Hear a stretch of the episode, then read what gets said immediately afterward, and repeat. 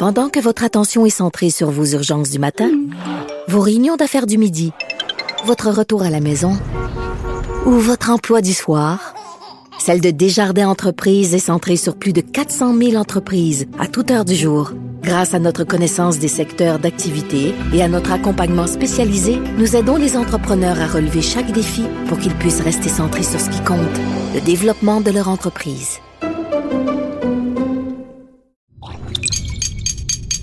Cube Radio.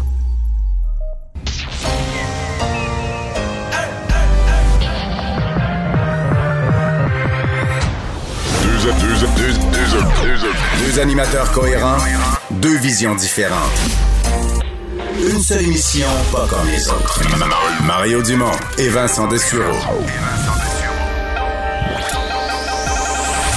Cube, Cube Radio. Bonjour tout le monde, bienvenue à l'émission. Bon jeudi, euh, journée cruciale pour le Canadien. Euh, bonjour Alexandre. Salut Mario. Ouais, là, euh, ça passe ou ça casse? Ouais, c'est Et là, on dirait que c'est déjà fait. fait que dans ce temps-là, c'est dangereux que ça casse quand, quand on voit une craque. Là.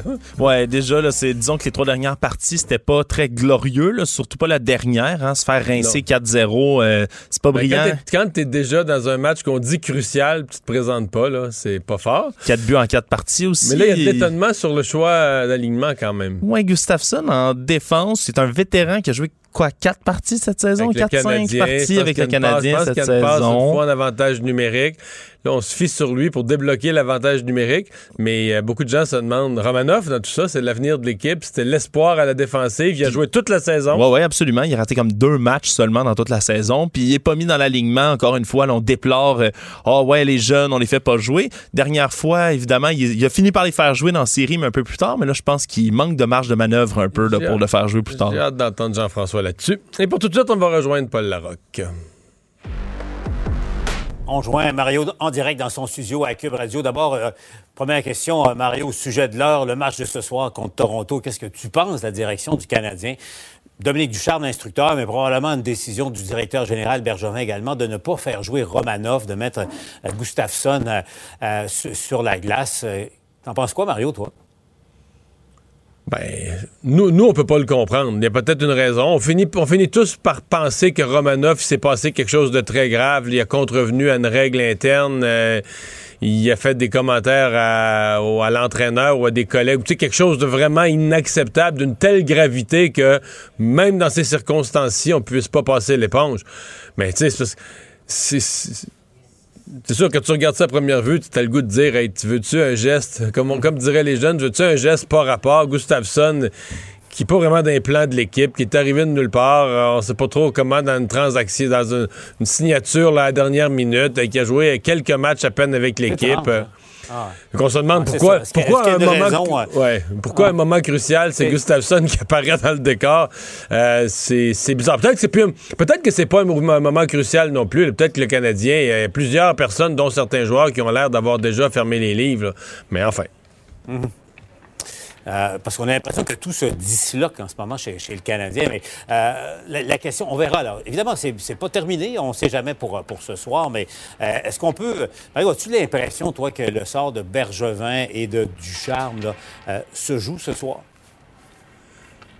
Euh, probablement, mais j'ai euh, j'ai de la misère à les mettre ensemble, hein, parce que d'un côté, Marc Bergevin, là, c'est des années, c'est une décennie de promesses. Hey, toutes, euh, une à une, les journalistes ces jours-ci reprennent la promesse que le repêchage devait servir à nourrir l'équipe. Tout, ce qu'il y a sur la glace, à part, euh, à part et euh, Caulfield, tout ce qu'il y a sur la glace, c'est des joueurs qui n'ont pas été repêchés. C'est l'équipe dans la ligue qui a le moins un cœur de joueurs repêchés. C'est l'équipe qui est le plus un collage de toutes sortes de signatures puis d'échanges. Donc ça, c'est raté. Euh, l'équipe devait être compétitive cette année pour la Coupe Stanley. L'équipe devait être compétitive, de- devait retrouver un esprit gagnant au cours de la décennie. Alors, c'est toutes les promesses de Bergevin. Dans le cas de Ducharme, c'est certain que c'est un désastre. L'arrivée de Ducharme, c'est c'est bien pire que Claude Julien. Euh, son, bilan euh, de saison, et là, s'il perd à soir en série, son bilan en est triste. Il a fini la saison à queue de poisson avec une série de défaites. Maintenant, euh, Est-ce qu'il était condamné? J'ai l'impression qu'il est arrivé dans une équipe où ça allait pas, où le vestiaire était pas bon. Euh, on l'a nommé par intérim, donc il n'y avait pas vraiment d'autorité. Probablement qu'il y a plusieurs euh, vieux de la vieille dans le vestiaire des joueurs qui l'ont jamais écouté, qui ont fait à leur tête. J'imagine que lui sort du vestiaire après un speech, là, puis t'en as deux, trois qui se regardent, tu sais un petit regard en coin, elle veut dire c'est drôle ce qu'il nous a dit, lui, là. On va faire à notre tête, mais c'est comique ce qu'il nous a dit. J'ai pas l'impression qu'il s'est installé dans le vestiaire et qu'il est à la fois respecté, euh, craint, parce qu'être respecté, c'est aussi être craint un peu. Alors, je pense que le pauvre gars a pas eu s'il devait sauter, ça risque d'arriver, les résultats sont tellement mauvais, ça risque d'arriver, mais j'ai l'impression qu'on pourra pas dire qu'il y a eu une, une vraie chance de s'établir en début d'année avec une équipe, en ayant l'autorité d'être le vrai entraîneur, puis de pouvoir pogner un joueur par l'oreille, puis dire, ben, si tu me niaises, ça va mal aller. Là. Je pense qu'il est arrivé là en milieu de saison, puis pas d'autorité, par intérim. Fait que, il a fait ce qu'il a pu, puis ça, ça a vraiment pas marché. Et on verra dans le cas de Marc Bergevin. En tout cas, on verra parce qu'on ne sait jamais. S'il y a une victoire ce soir, euh, tout ce débat-là euh, ne sera euh, que reporté peut-être ou encore deviendra obsolète, comme on dit. Parlons politique, Mario. Depuis ça, le climat à, Québec est de plus en plus acrimonieux. Il y a deux dossiers chauds. Jean-François Roberge, qui est l'objet de toutes les critiques. on, a, appris aujourd'hui que le numéro 2 de la santé publique, Radio-Canada, avait ça un courriel. C'est assez tanné de se faire, euh, euh, faire de la, pression par euh, l'éducation et tout ça. Mario, bon, François Legault a réitéré sa confiance en lui. Qu'est-ce que tu en penses? C'est un ministre qui a, qui a de l'avenir à l'éducation ou au prochain remaniement, ça risque d'être difficile pour lui? D'abord, sur l'atmosphère, c'est fin de session, tout simplement. Hein. Rien de plus retour à la normale qu'une atmosphère où à la fin de la session, les, les, 5, 6, 7, 8 dernières périodes de questions, le ton monte. Euh, on a vu ça plus qu'une fois et j'y ai assisté à quelques reprises. Euh, pour le reste, bon, les deux dossiers, c'est évidemment le, tunnel Québec-Lévis, euh, où l'opposition s'est liguée contre le gouvernement, et ce dossier qui a traîné toute la session de la qualité de l'air. Évidemment, c'est un dossier, moi j'aime plutôt Jean-François Robert, je trouve que c'est un ministre de l'Éducation. D'abord, c'est un prof qui est resté un prof, malgré ce que les profs disent pour des raisons syndicales, qui est resté euh, intéressé par les jeunes et l'éducation. Mais j'avoue, c'est incroyable. Il, s'est cassé la gueule dans un dossier qui n'est pas vraiment un dossier d'éducation, euh, la qualité de l'air dans les écoles. Je sais pas comment il a été, euh, je sais pas comment il a été entouré, conseillé. lui paye tout le prix. Maintenant, et là, la santé publique lui font jambette. Ça fait quatre jambettes que la santé publique lui fait. Je, je me revirer de bord. La santé publique, là, le docteur Arruda, le docteur Massé, toute la gang, là. Si au mois de novembre passé, François Legault l'a dit 100 fois ça. Si en novembre passé, eux avaient dit, là, hey, la qualité de l'air dans les écoles, là, ça, c'est l'affaire. Euh, il peut pas y avoir de COVID qui traîne. On va le mesurer par le CO2. Ça prend des purificateurs d'air, ça prend du matériel, ça prend de l'équipement.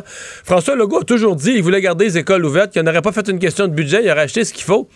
Mais moi, je me souviens d'une commission parlementaire où ils sont venus, messieurs Passé, euh, Massé et Arruda sont venus à l'Assemblée nationale, puis qui Gabriel Nadeau-Dubois les questionnait sur l'air dans les écoles. Puis moi, j'ai écouté tout l'échange, puis c'était-tu important l'air dans les classes? Important, un petit peu important, pas trop important, c'est pas important, ça dépend, faudrait le mesurer. Il n'y avait aucune réponse claire. Donc, les mêmes gens qui ils se dissocient de la façon dont euh, le ministère de l'Éducation a fait les mesures de contrôle de l'air. Puis ça, je les comprends. Ça n'a pas l'air d'avoir été si bien fait que ça. on ouvrait les fenêtres juste avant des drôles d'échantillonnage. Mais eux, la santé publique, la part que de blâmer les autres, de dissocier des autres, est-ce qu'ils ont fait leur job? Mm. Est-ce qu'ils ont tranché la question de la qualité de l'air? Est-ce qu'ils ont donné au gouvernement... Si moi, on me montrait une directive où on a demandé au gouvernement d'installer des équipements, puis le gouvernement a dit non, là, je trouverais ça grave. Mais là, j'ai l'impression que c'est la, santé publique, aussi incompétent que les autres, ils n'ont jamais été capables, sur une question de santé publique fondamentale, de dire exactement quelle était, quelle était leur recommandation, puis l'année scolaire est finie. Mais rapidement et en terminant, Mario, Horacio Arruda n'est pas, ou M. Massé, docteur Massé, ne, pas, ne sont pas touché lorsqu'il y a un remaniement non, effectivement. En 30 secondes, Mario, est-ce que ce ministre va survivre à un remaniement, tu penses, à l'éducation? Je pense que oui. Je pense que François Legault euh, l'aime beaucoup, mais on va, devoir, on va devoir lui donner des dossiers parce que le dommage, il est considérable. Ça fait presque un... Depuis que ce dossier-là est à l'avant-scène de la qualité de l'air dans les écoles, ce ministre-là est identifié par l'opposition comme un, comme un maillon faible, comme un ministre qu'on veut attaquer. Et là, euh, évidemment, là, il est à son... À l'heure actuelle, il est à son plus fragile. Mon impression, l'impression, c'est que c'est par contre que François Legault, sur une question comme celle-là, a confiance sur le fond à la capacité du ministre de gérer les véritables dossiers d'éducation. Je suis pas certain qu'il y ait un remplaçant non plus euh, demain matin disponible. Sauf que comme ministre, le problème, c'est que comme ministre de l'Éducation, lui, dans cet épisode-là, va avoir perdu beaucoup d'autorité pour conduire ses réformes futures. Là. Euh, et, c'est là que le bas blesse. Mario, je te laisse retourner à ton émission. On te retrouve euh, au TVA Nouvelle. Merci, Mario. Au revoir.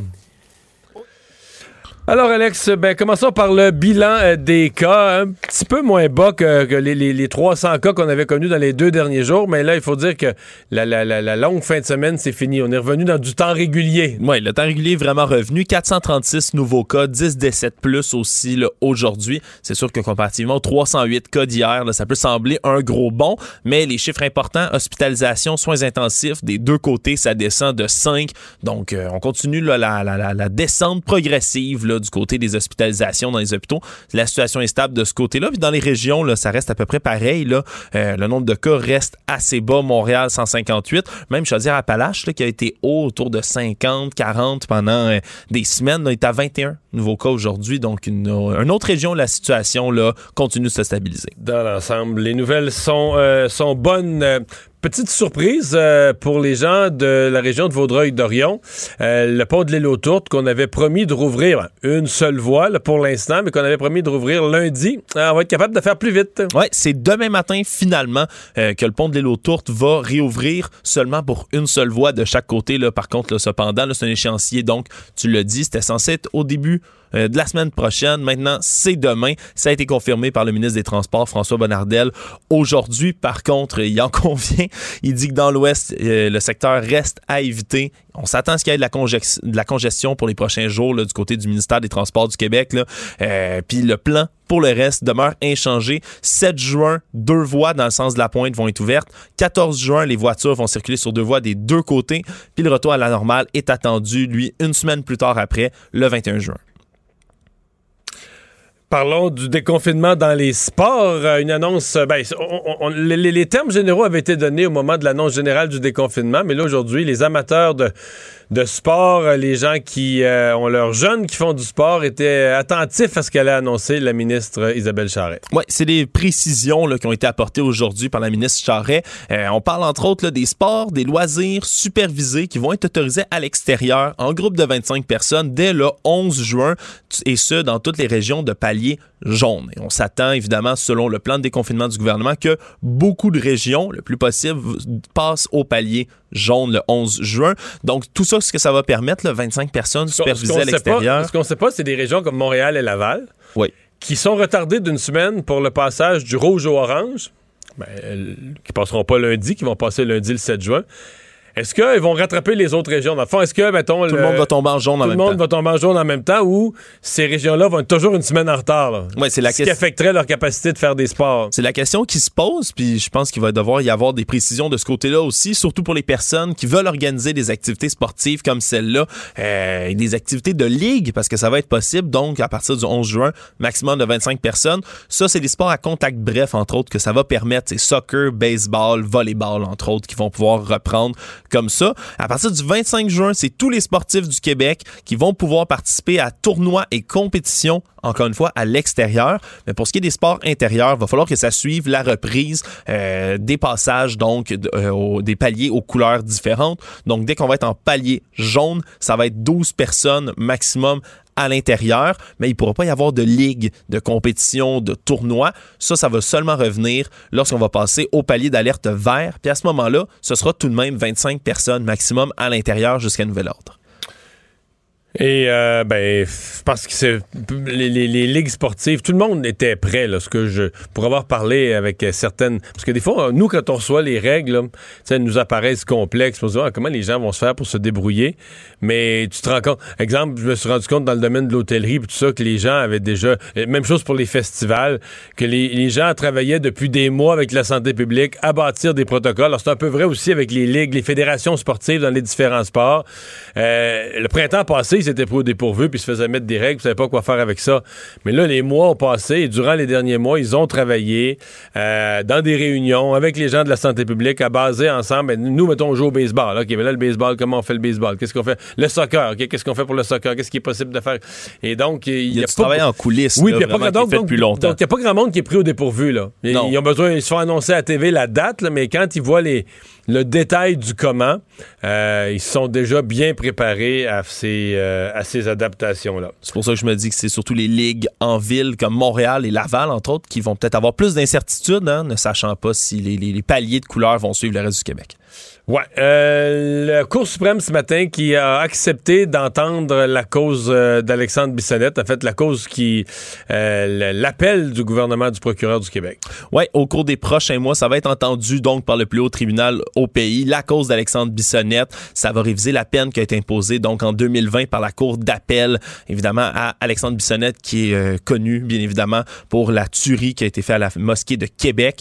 Euh, le point de litige, hein, c'est toujours ce même article là du code criminel le 745.51, qui permet au juge d'additionner euh, les périodes de 25 ans pour chaque meurtre au premier degré avant, évidemment, l'admissibilité de la libération conditionnelle. Mais là, maintenant, il y a une double question.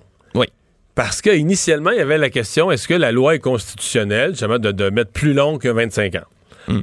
Mais là, euh, le juge de première instance, le juge François Huot, a amené une deuxième complication parce que lui a donné 40 ans. Il a décidé de réécrire la loi directement. Oui, il a dit que la loi était mal faite. Et moi, je vais te dire, je trouve que le juge François Huot, là, son jugement était plus intelligent que la loi. Absolument. Et je pense que l'intention du gouvernement Harper à l'époque, c'était de dire si quelqu'un fait un meurtre, là, tue une personne, bon, 25 ans, prison à vie, libération conditionnelle au bout de 25 ans. Mais le but était de dire quelqu'un qui, qui sort avec un fusil puis qui tire, qui tire six personnes, huit personnes, c'est plus grave que un. Je veux dire, tout est grave, mais c'est plus grave que un. Et donc, ou quelqu'un comme, euh, voyons, Fradette, là, qui, qui a tué, Fradette, qui a tué sa conjointe.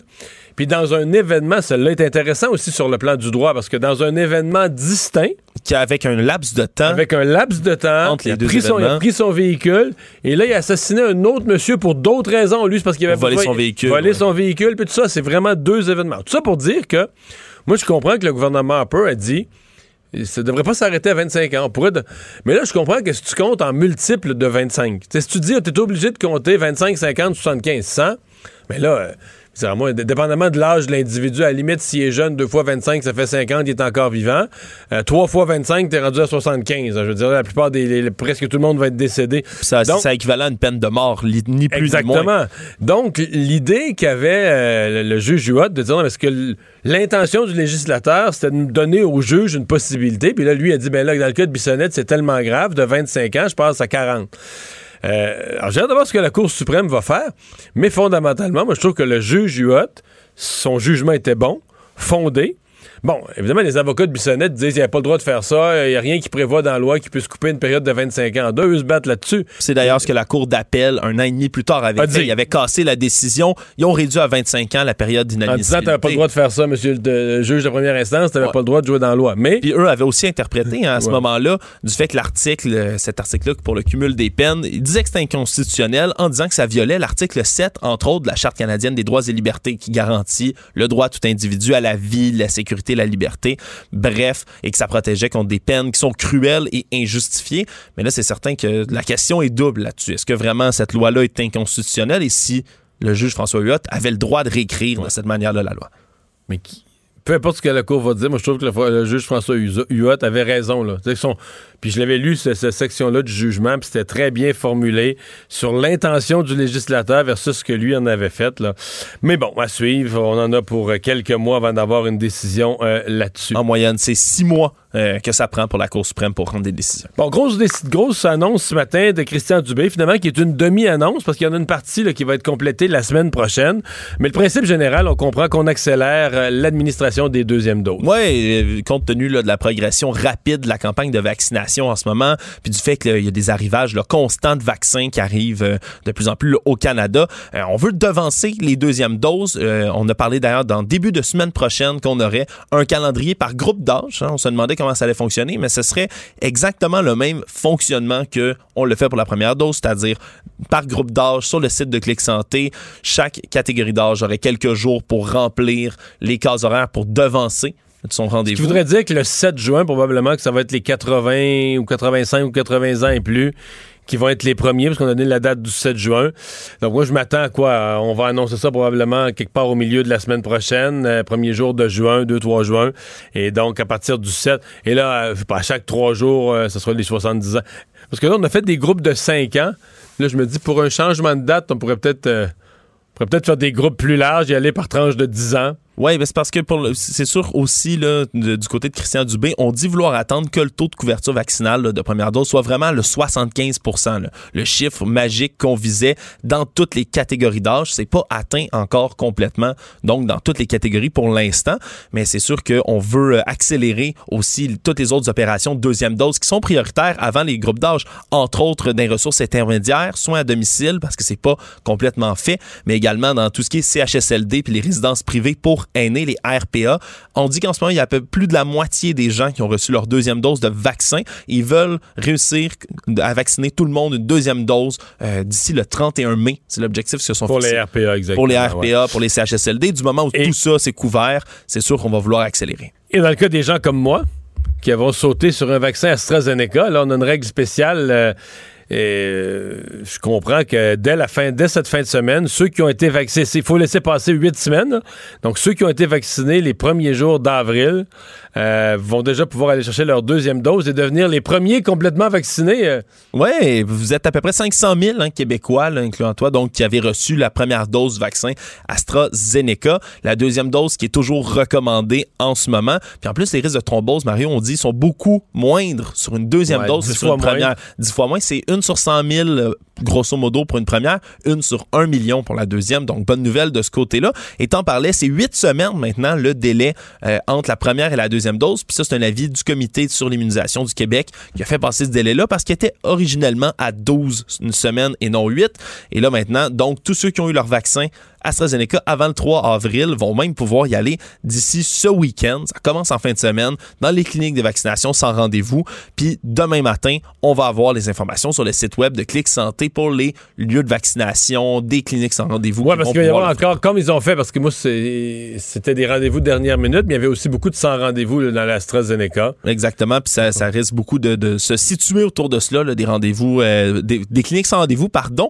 Euh, docteur Horacio Arruda. moi, j'ai fait mes calculs avec ma date de vaccination, puis euh, je pourrais avoir mes deux doses. En fait, je pourrais être complètement vacciné, deux doses plus deux semaines, à la fête nationale. Oh! Fait que toi, tu pourrais le fêter, ben, petit party, je vais, le dire comme ça, à la Saint-Jean, en famille, mais disons avec la conscience plus tranquille. Si je me fie au complotiste avec deux vaccins, de la, deux vaccins, là, je suis ininflammable. Fait que je peux même me pitcher dans le feu de la Saint-Jean, il n'y arrivera rien. 4, 5 et 6G, Mario. En ah même temps. Oui, oui, tu vas atteindre la 6G. Je suis une tour, cellulaire ininflammable. Oh oui, puis tu vas entendre Bill Gates te, donner des petits conseils dans ta tête sur comment faire ton steak de Saint-Jean. Je te le promets. Fait intéressant aussi, on le rappelle, les gens euh, qui veulent recevoir en deuxième dose un vaccin à ARN messager, Pfizer, Moderna, euh, en deuxième dose, peuvent aussi, mais Dr. Arruda avertit que les effets secondaires, comme de, grippe, sont beaucoup plus grands. deux jours de frissons. Euh, euh, il, pourrait devenir un 4 jours poqué, là. Oui, un petit 4 jours poqué. Je sais pas si ça va faire reculer euh, les gens. J'entends les deux. J'entends des gens qui ont eu l'AstraZeneca, puis que là, ils se disent Ah, mais là, depuis ce temps-là, on a entendu parler de ben des puis on le veut plus. Mais d'autres, une chance sur un million. Ouais, mais là, d'autres qui disent, ben, regarde, moi, je l'ai pas eu la première, j'ai pas eu de problème la première fois, ça a bien été, je vais être vacciné deux, euh, deux doses avant tout le monde, puis je le prends. Pour l'instant, moi, je suis plus de cette, je suis plus de cette école-là. Le remède à la désinformation. Mario Dumont et Vincent Dessureau. Cube Radio. Culture et société.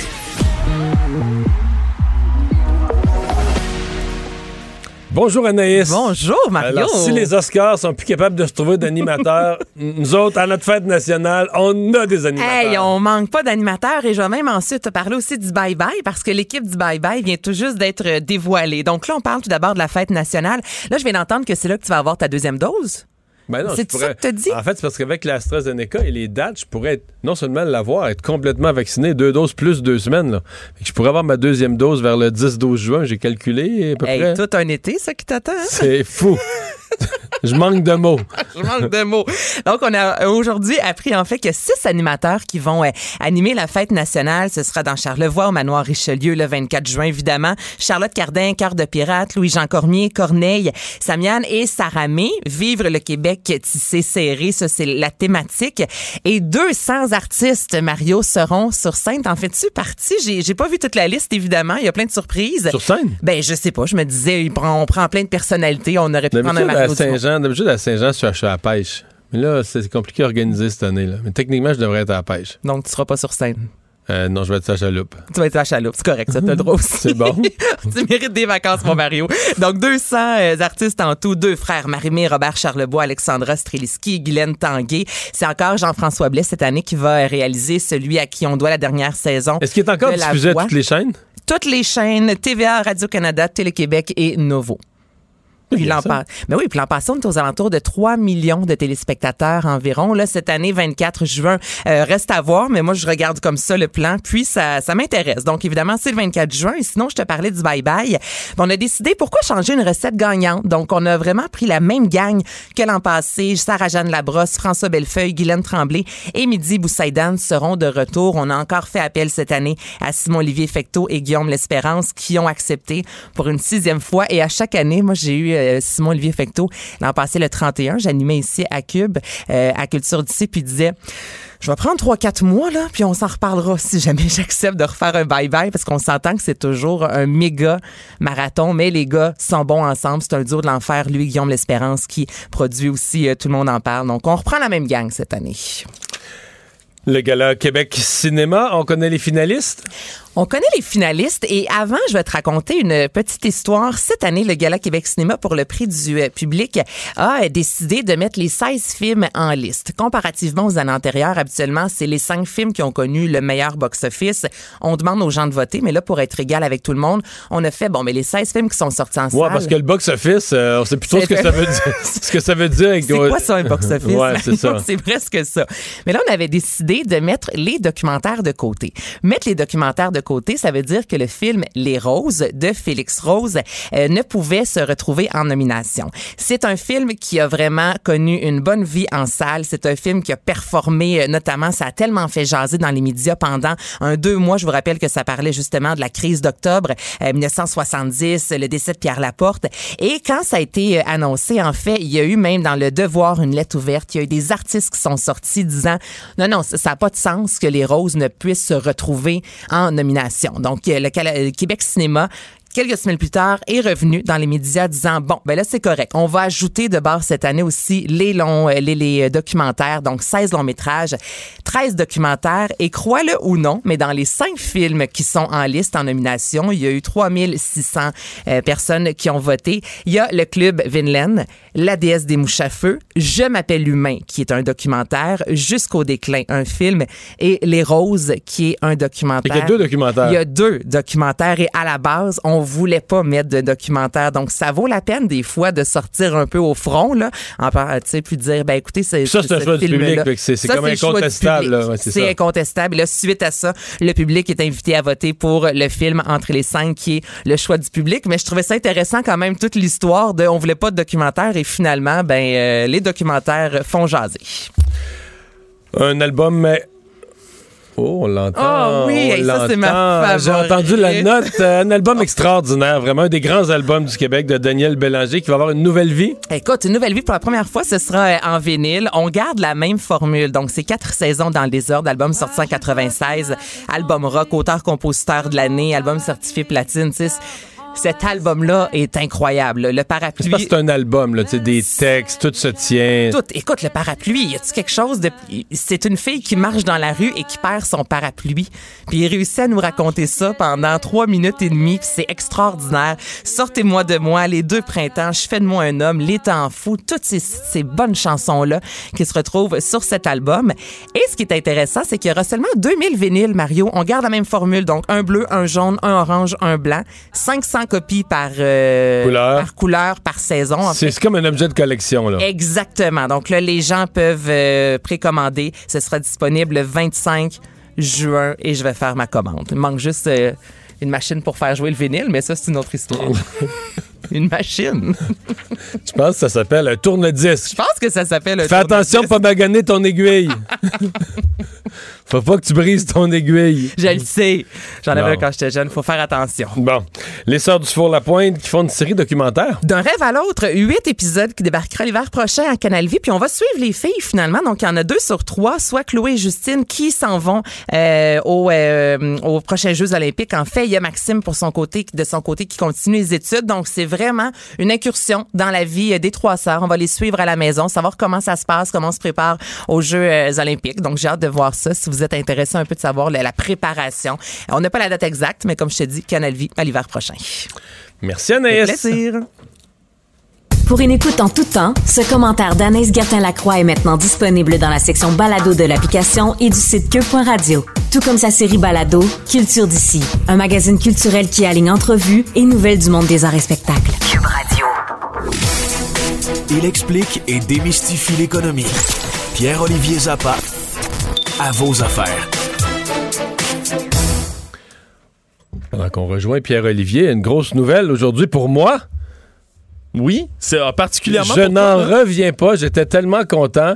Une Québécoise qui devient la vice-présidente opération football des Eagles de Philadelphie. Une belle nouvelle pour le sport, une belle nouvelle pour le Québec, pour les femmes, pour toi, Mario, parce que c'est ton équipe, hein, les, Qui- les Eagles de Philadelphie. Et ça peut juste être mieux. Puis c'est Catherine Reich, hein, la Québécoise, qui a obtenu une promotion chez les Eagles en ce moment. Elle est nommée officiellement, à partir d'aujourd'hui, vice-présidente des opérations football. Ça, c'est un des plus gros postes là, jamais c'est le plus gros poste le plus gros jamais donné à une femme dans l'histoire de la NFL. Donc, Et, pas du côté administration, marketing, dans les bureaux de l'équipe, vraiment dans les c'est vice-présidente opération Ouais. football. Ce qui est dit par les Eagles, c'est qu'elle fait du recrutement, elle fait de la gestion de contrats, développement de joueurs, du personnel, de la recherche. Donc vraiment, elle touche à beaucoup de sphères. Ça faisait déjà deux ans qu'elle était avec les Eagles. Elle portait le titre de coordonnatrice aux opérations football et personnel. Mais elle a commencé Avant- avec les Alouettes. Oui, commencé avec les Alouettes. Après ça, elle était avec les Argonauts de Toronto. avant Elle a, suivi Mark, elle a suivi Mark Trestman, là, je pense. C'est Ouais. c'est un peu comme ça qu'elle s'est retrouvée là. Oui, puis il faut dire qu'avant ça, elle est une diplômée en droit de l'Université de Sherbrooke. Mais moi, hein. j'étais sûr que c'était une diplômée en éducation physique. Et quand j'ai vu son CV tout à l'heure, ce midi, là, euh, après, après mon émission, parce que ça a été annoncé pendant que j'étais en onde, genre, ben, j'étais bien excité par ça. La fille est diplômée en droit, puis euh, Moi, travaillé avec la firme euh, d'avocats Gascon et Associés pendant trois ans ici à Montréal avant de décider de se lancer dans le, dans le sport, dans le football. Donc, c'est c'est très c'est intéressant. Comme, Non, euh, puis pour qu'une équipe de la NFL te nomme en tête de ses opérations football, c'est qu'elle trouve brillante. Ouais. Écoute, pas à peu près, là. c'est pas juste pour faire beau. là. On est vraiment pas là Non, pour euh, non, dire non, oh, on a non. nommé une femme pour être là. Là, on parle véritablement là, d'une, euh, on parle véritablement là, d'un gros poste, là, vice-présidente aux opérations football. Donc, félicitations à Catherine Reich. hein, le Québec est bien fier. Et on va tout de suite aller rejoindre euh, Pierre-Olivier Zappa. Salut Pierre-Olivier. Salut Mario.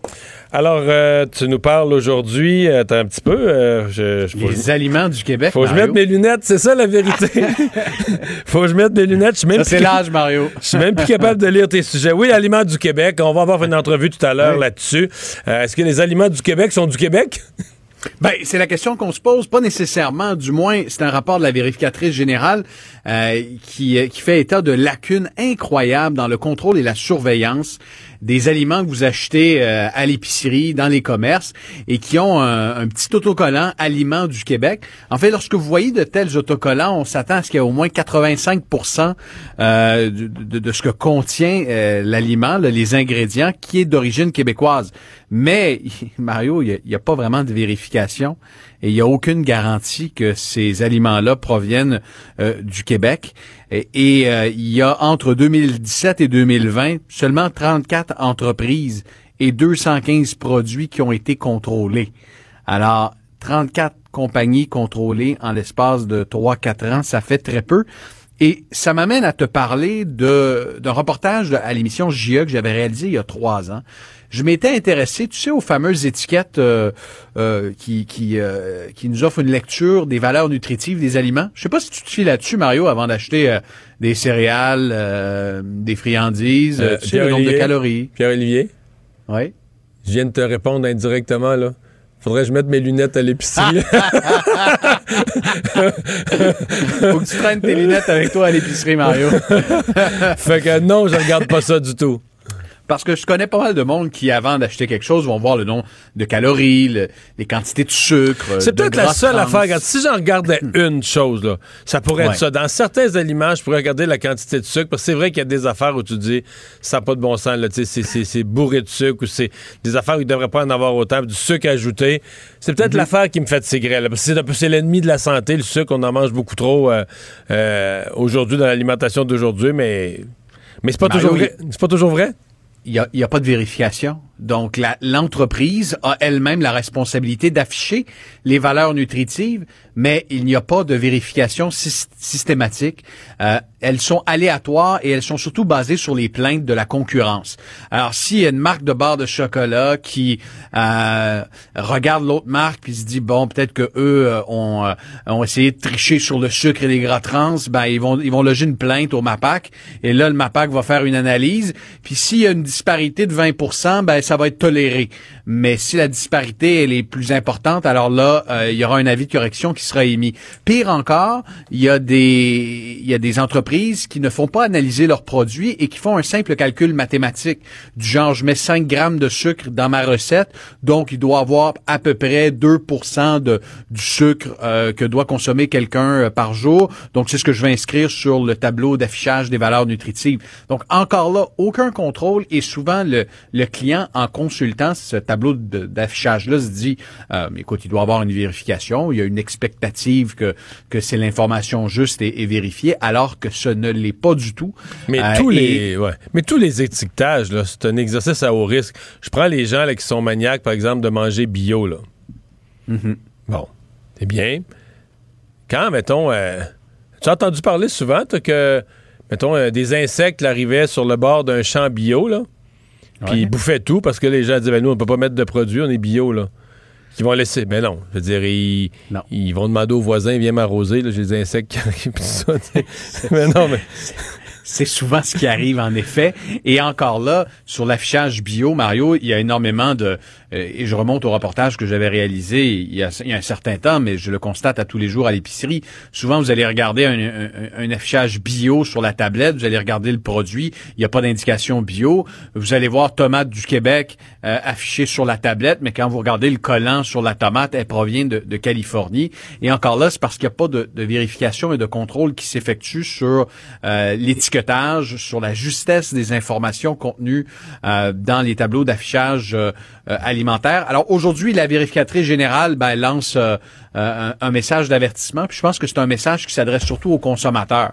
C'est-à-dire que euh, si vous voulez vraiment vous assurer de la provenance d'un produit, c'est à vous de, mener l'enquête. Et sur les tableaux d'affichage, ben, peut-être pas nécessairement se fier à ça si vous voulez contrôler votre cholestérol. Il y a quelques années aussi, on avait dit que, tu sais, les, encore là, les produits du, Québec, on pouvait euh, le, utiliser l'app- l'appellation avec un lieu d'emballage. Donc, tu avais du jus d'ananas. Je me souviens d'une histoire du jus d'ananas produit du Canada, là. C'était c'était suspect. C'était suspect Écoute, un peu, mais c'était avait- c'était correct parce que le fait est que c'est le jus était vraiment euh, euh, embouteillé ici. Donc, il y avait une opération. C'était un carton québécois d'une marque québécoise qui emballait un jus québécois. Là. Mais on comprend que le- le- la matière première avait pas grand-chose de... pas Le meilleur ananas, Mario, c'est celui de l'Abitibi. Il est délicieux. Oui, c'est bien connu. Eh, parlant de l'Abitibi, tu vas me parler de mine de Oui. lithium en Abitibi.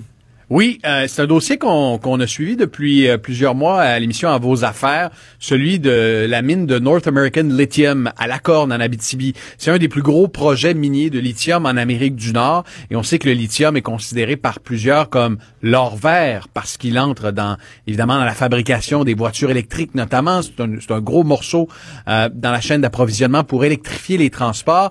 La North American Lithium a fait faillite et là il y avait un processus où plusieurs groupes d'investisseurs ont soumis une offre à Investissement Québec et aux contrôleurs responsables du dossier.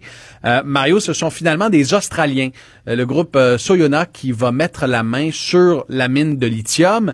Euh, donc des intérêts étrangers qui s'emparent euh, d'un secteur crucial euh, dans, dans l'échiquier euh, de l'électrification au Québec. ça soulève bien des questions. Pourquoi les, Mais les pas deux la première groupes fois, québécois... là, parce que je me trompe, Nemaska aussi est passé euh, des mains. Nemaska est passé à Pallinghurst, qui est un groupe étranger, tu as raison. Euh, plusieurs de nos projets miniers au Québec, tu sais, je pense à, à la mine de Fermont, qui est détenue par ArcelorMittal, encore là un groupe étranger, mais qui a quand même des racines au Québec. Mais euh, là, dans le cas du lithium, il y avait quand même deux groupes québécois qui avaient soumis une offre et le premier ministre Legault avait dit il y a quelques semaines de cela qu'il craignait la perspective de voir euh, la filière du lithium filer entre euh, les mains d'intérêts étrangers. Alors, je me questionne sur le processus. D'ailleurs, à l'émission, je vais recevoir un de ces investisseurs québécois qui, lui, a même envoyé euh, une, une, lettre d'avocat au gouvernement en demandant que le processus soit relancé parce qu'il estime qu'il y a eu de grosses irrégularités pourquoi euh, au Québec on n'est pas capable d'avoir euh, des, des, des, groupes d'investisseurs qui sont assez solides? Je rêve où le ministre Fitzgibbon quand il fait ses discours, il parle de la filière lithium qu'on veut développer au Québec puis tout ça, puis tout est vendu à des étrangers là. Ben, tout est vendu à des étrangers, mais ce que te dira probablement le ministre aujourd'hui, euh, et c'est ce que son cabinet m'a répondu aujourd'hui, c'est qu'on a des garanties, qu'il y aura de la création d'emplois et que le lithium sera éventuellement en partie transformé au Québec, mais on ne sera pas de cachette. Euh, euh Soyona euh, a fait un partenariat avec une autre entreprise qui s'appelle Piémont, qui transforme son lithium en Caroline du Nord. Évidemment, le projet est embryonnaire. La mine n'est pas en exploitation, mais le jour où elle le sera, sachez qu'il y aura de gros acheteurs euh, à travers le monde qui vont vouloir ce lithium-là pour faire des batteries. Alors, est-ce que vraiment on est capable au Québec d'avoir une filière avec l'extraction, la transformation du lithium? On a l'air d'avoir pas mal de misère. Euh, Lithium, ça a été un fiasco de A à Z. Là, on essaie de le relancer avec des intérêts étrangers. La North American Lithium, deux groupes québécois étaient intéressés, dont SRJ Mining, qui est, qui est, euh, le projet de Benoît Lassalle, et ça a échoué. Alors, euh, évidemment, on peut pas se réjouir et plusieurs observateurs du secteur minier à qui je parlais aujourd'hui me disaient, c'est un peu comme si l'Arabie saoudite, euh, il y a à peu près 40-50 ans, avait décidé de vendre ses puits de pétrole à l'étranger parce qu'il y avait pas assez d'investisseurs locaux, euh, puis les gouvernements avaient pas décidé d'exercer un certain protectionnisme. Alors, est-ce que c'est le cas? Est-ce que c'est -ce, que c'est ce qu'on est en train de faire avec le lithium? Ben, l'avenir nous le dira. Merci Pierre-Olivier. Il n'y a pas de quoi. Au revoir. Pendant que votre attention est centrée sur vos urgences du matin, vos réunions d'affaires du midi, votre retour à la maison ou votre emploi du soir, celle de Desjardins Entreprises est centrée sur plus de 400 000 entreprises à toute heure du jour. Grâce à notre connaissance des secteurs d'activité et à notre accompagnement spécialisé, nous aidons les entrepreneurs à relever chaque défi pour qu'ils puissent rester centrés sur ce qui compte, le développement de leur entreprise.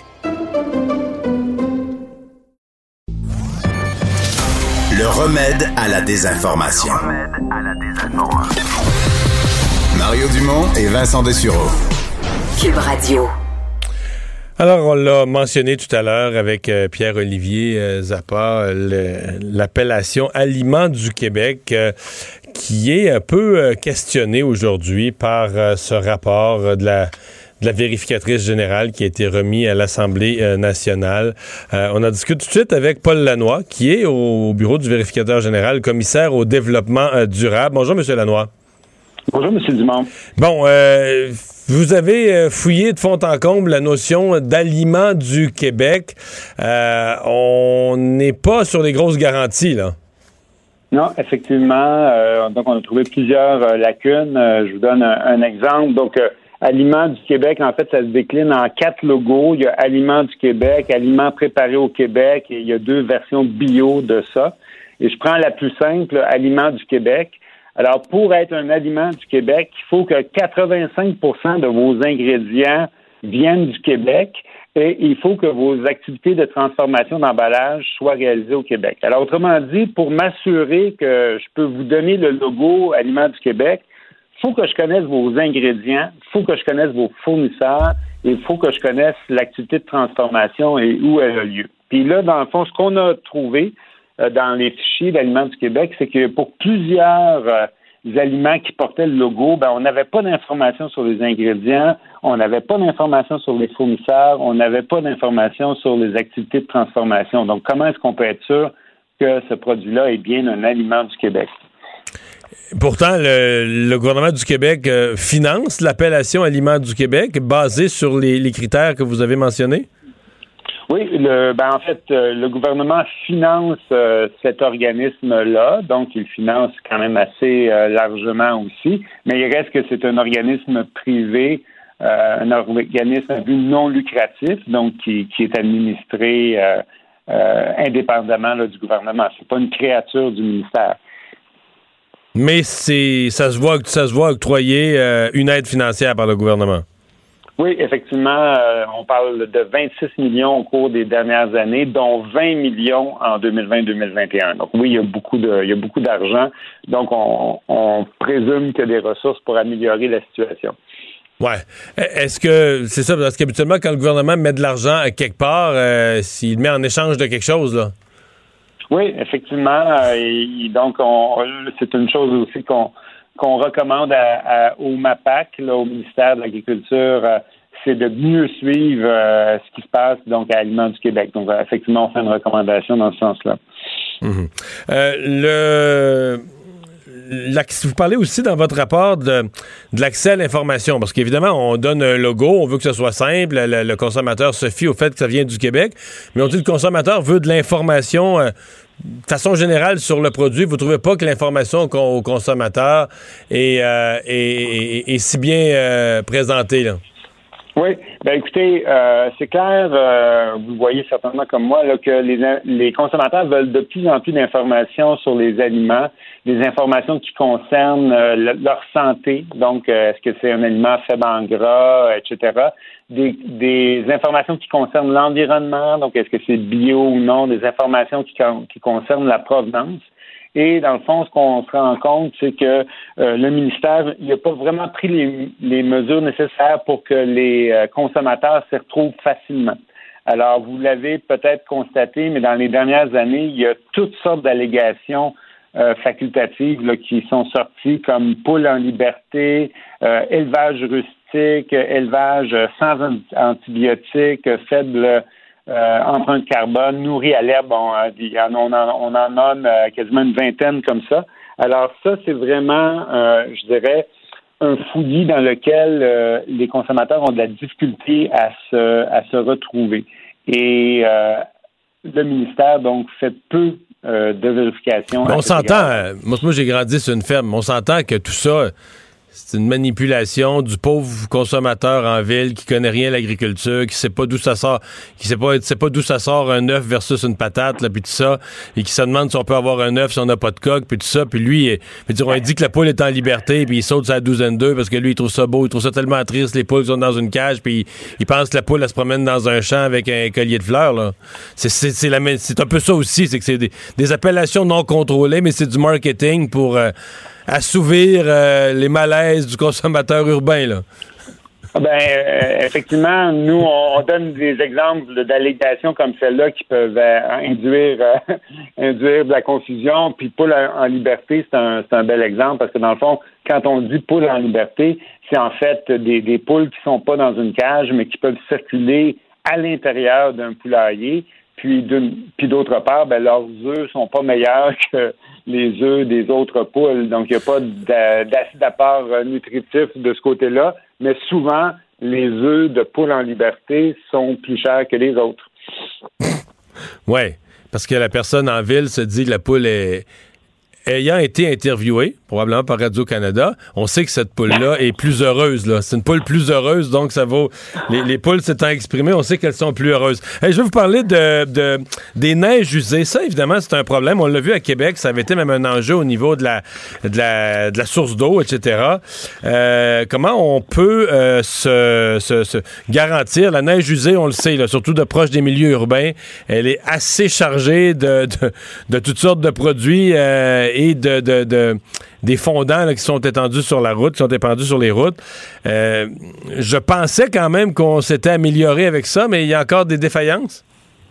Ben écoutez, oui, il y a eu des, améliorations parce que dans le fond, avant 1997, il y avait des municipalités qui déversaient directement les camions de neige usée dans les rivières, dans les cours d'eau. Alors, là, on n'est plus, on n'est plus là. Donc, dans le fond, depuis 97, tous les camions euh, doivent aller déverser la neige dans un lieu euh, autorisé, donc un lieu d'élimination autorisé qui qui a un aménagement qui est prévu à cette fin-là. Avec une filtration quelconque, là. Avec une filtration, c'est ça. Donc, il y, a une espèce de bassin de sédimentation qui retient euh, qui retient donc les contaminants. Après ça, à la fin à la fin de l'année, quand la neige a fondu, bon, on peut les ramasser puis aller les enfouir là où c'est permis de, le faire. Donc oui, euh, on, a euh, quand même fait des progrès, mais ce qu'on constate, nous, c'est que depuis 1997, donc depuis quasiment 25 ans, on n'a pas vraiment changé nos, nos pratiques et on constate de plus en plus d'informations sur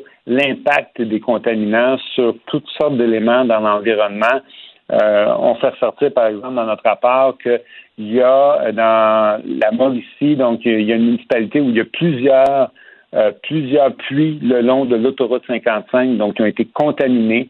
Alors la municipalité a été obligée d'allonger son système d'aqueduc pour desservir les citoyens qui avaient été euh, perturbés par ça on voit qu'il y a des études même euh, dans les Laurentides qui montrent que plus il y a de sel dans les lacs, plus la myriophylle à épis se développe. Donc, euh, la myriophylle à épis, c'est une plante exotique euh, envahissante là, qui, est vraiment très, très, très difficile de contrôler. Alors, donc, on, a de plus en plus d'informations sur l'impact que les contaminants ont dans l'environnement et, pourtant, on n'a pas changé les pratiques. Eh bien, il reste du euh, travail à, faire. Euh, mais quand on regarde l'ensemble de votre rapport, ce qu'on l'espèce de constat général qui semble flotter au-dessus de tout ça, c'est que on fixe beaucoup de normes, on met beaucoup d'efforts pour euh, écrire ça, mettre ça sur papier dans des lois, des règles, des, règlements qui sont associés aux lois, mais euh, on ne s'assure pas toujours qu'on a les mécanismes pour les vérifier et tout ça. C'est-à-dire que maintenant, on a beaucoup, beaucoup, beaucoup de, règlements en toutes sortes de matières, mais plusieurs de ces règlements-là, on a soit, peu de fréquences, peu de ressources humaines, mais des, vérifications qui sont en, en bas de minimal. Ben, effectivement, dans les deux cas, donc c'est ce qu'on voit, donc que les, vérifications, les inspections sont peut-être pas à la hauteur de ce, à quoi on s'attendrait. Mais je, tiens quand même à préciser que dans les deux cas, euh, les organismes qu'on a audités, donc les, deux ministères, euh, Aliments du Québec, etc., ils ont euh, accepté donc le contenu de notre rapport, ils ont accepté nos recommandations, donc ils ont adhéré à ça et ils vont éventuellement donc produire un plan d'action pour corriger la situation. Quand on pense à Aliments du Québec en particulier, ils étaient pas mal d'accord avec nos constats et se sont montrés donc désireux de corriger les choses. Faites bien de souligner ça parce qu'au minimum les gens euh, se, reconnaissent les failles et sont prêts à y travailler. C'est au moins encourageant. Euh, Monsieur Lenoir, merci d'avoir été là. Ça Paul Lanois, le commissaire au développement durable, euh, qui est associé au bureau du vérificateur général. Pendant que votre attention est centrée sur vos urgences du matin, vos réunions d'affaires du midi, votre retour à la maison ou votre emploi du soir, celle de Desjardins Entreprises est centrée sur plus de 400 000 entreprises à toute heure du jour. Grâce à notre connaissance des secteurs d'activité et à notre accompagnement spécialisé, nous aidons les entrepreneurs à relever chaque défi pour qu'ils puissent rester centrés sur ce qui compte, le développement de leur entreprise.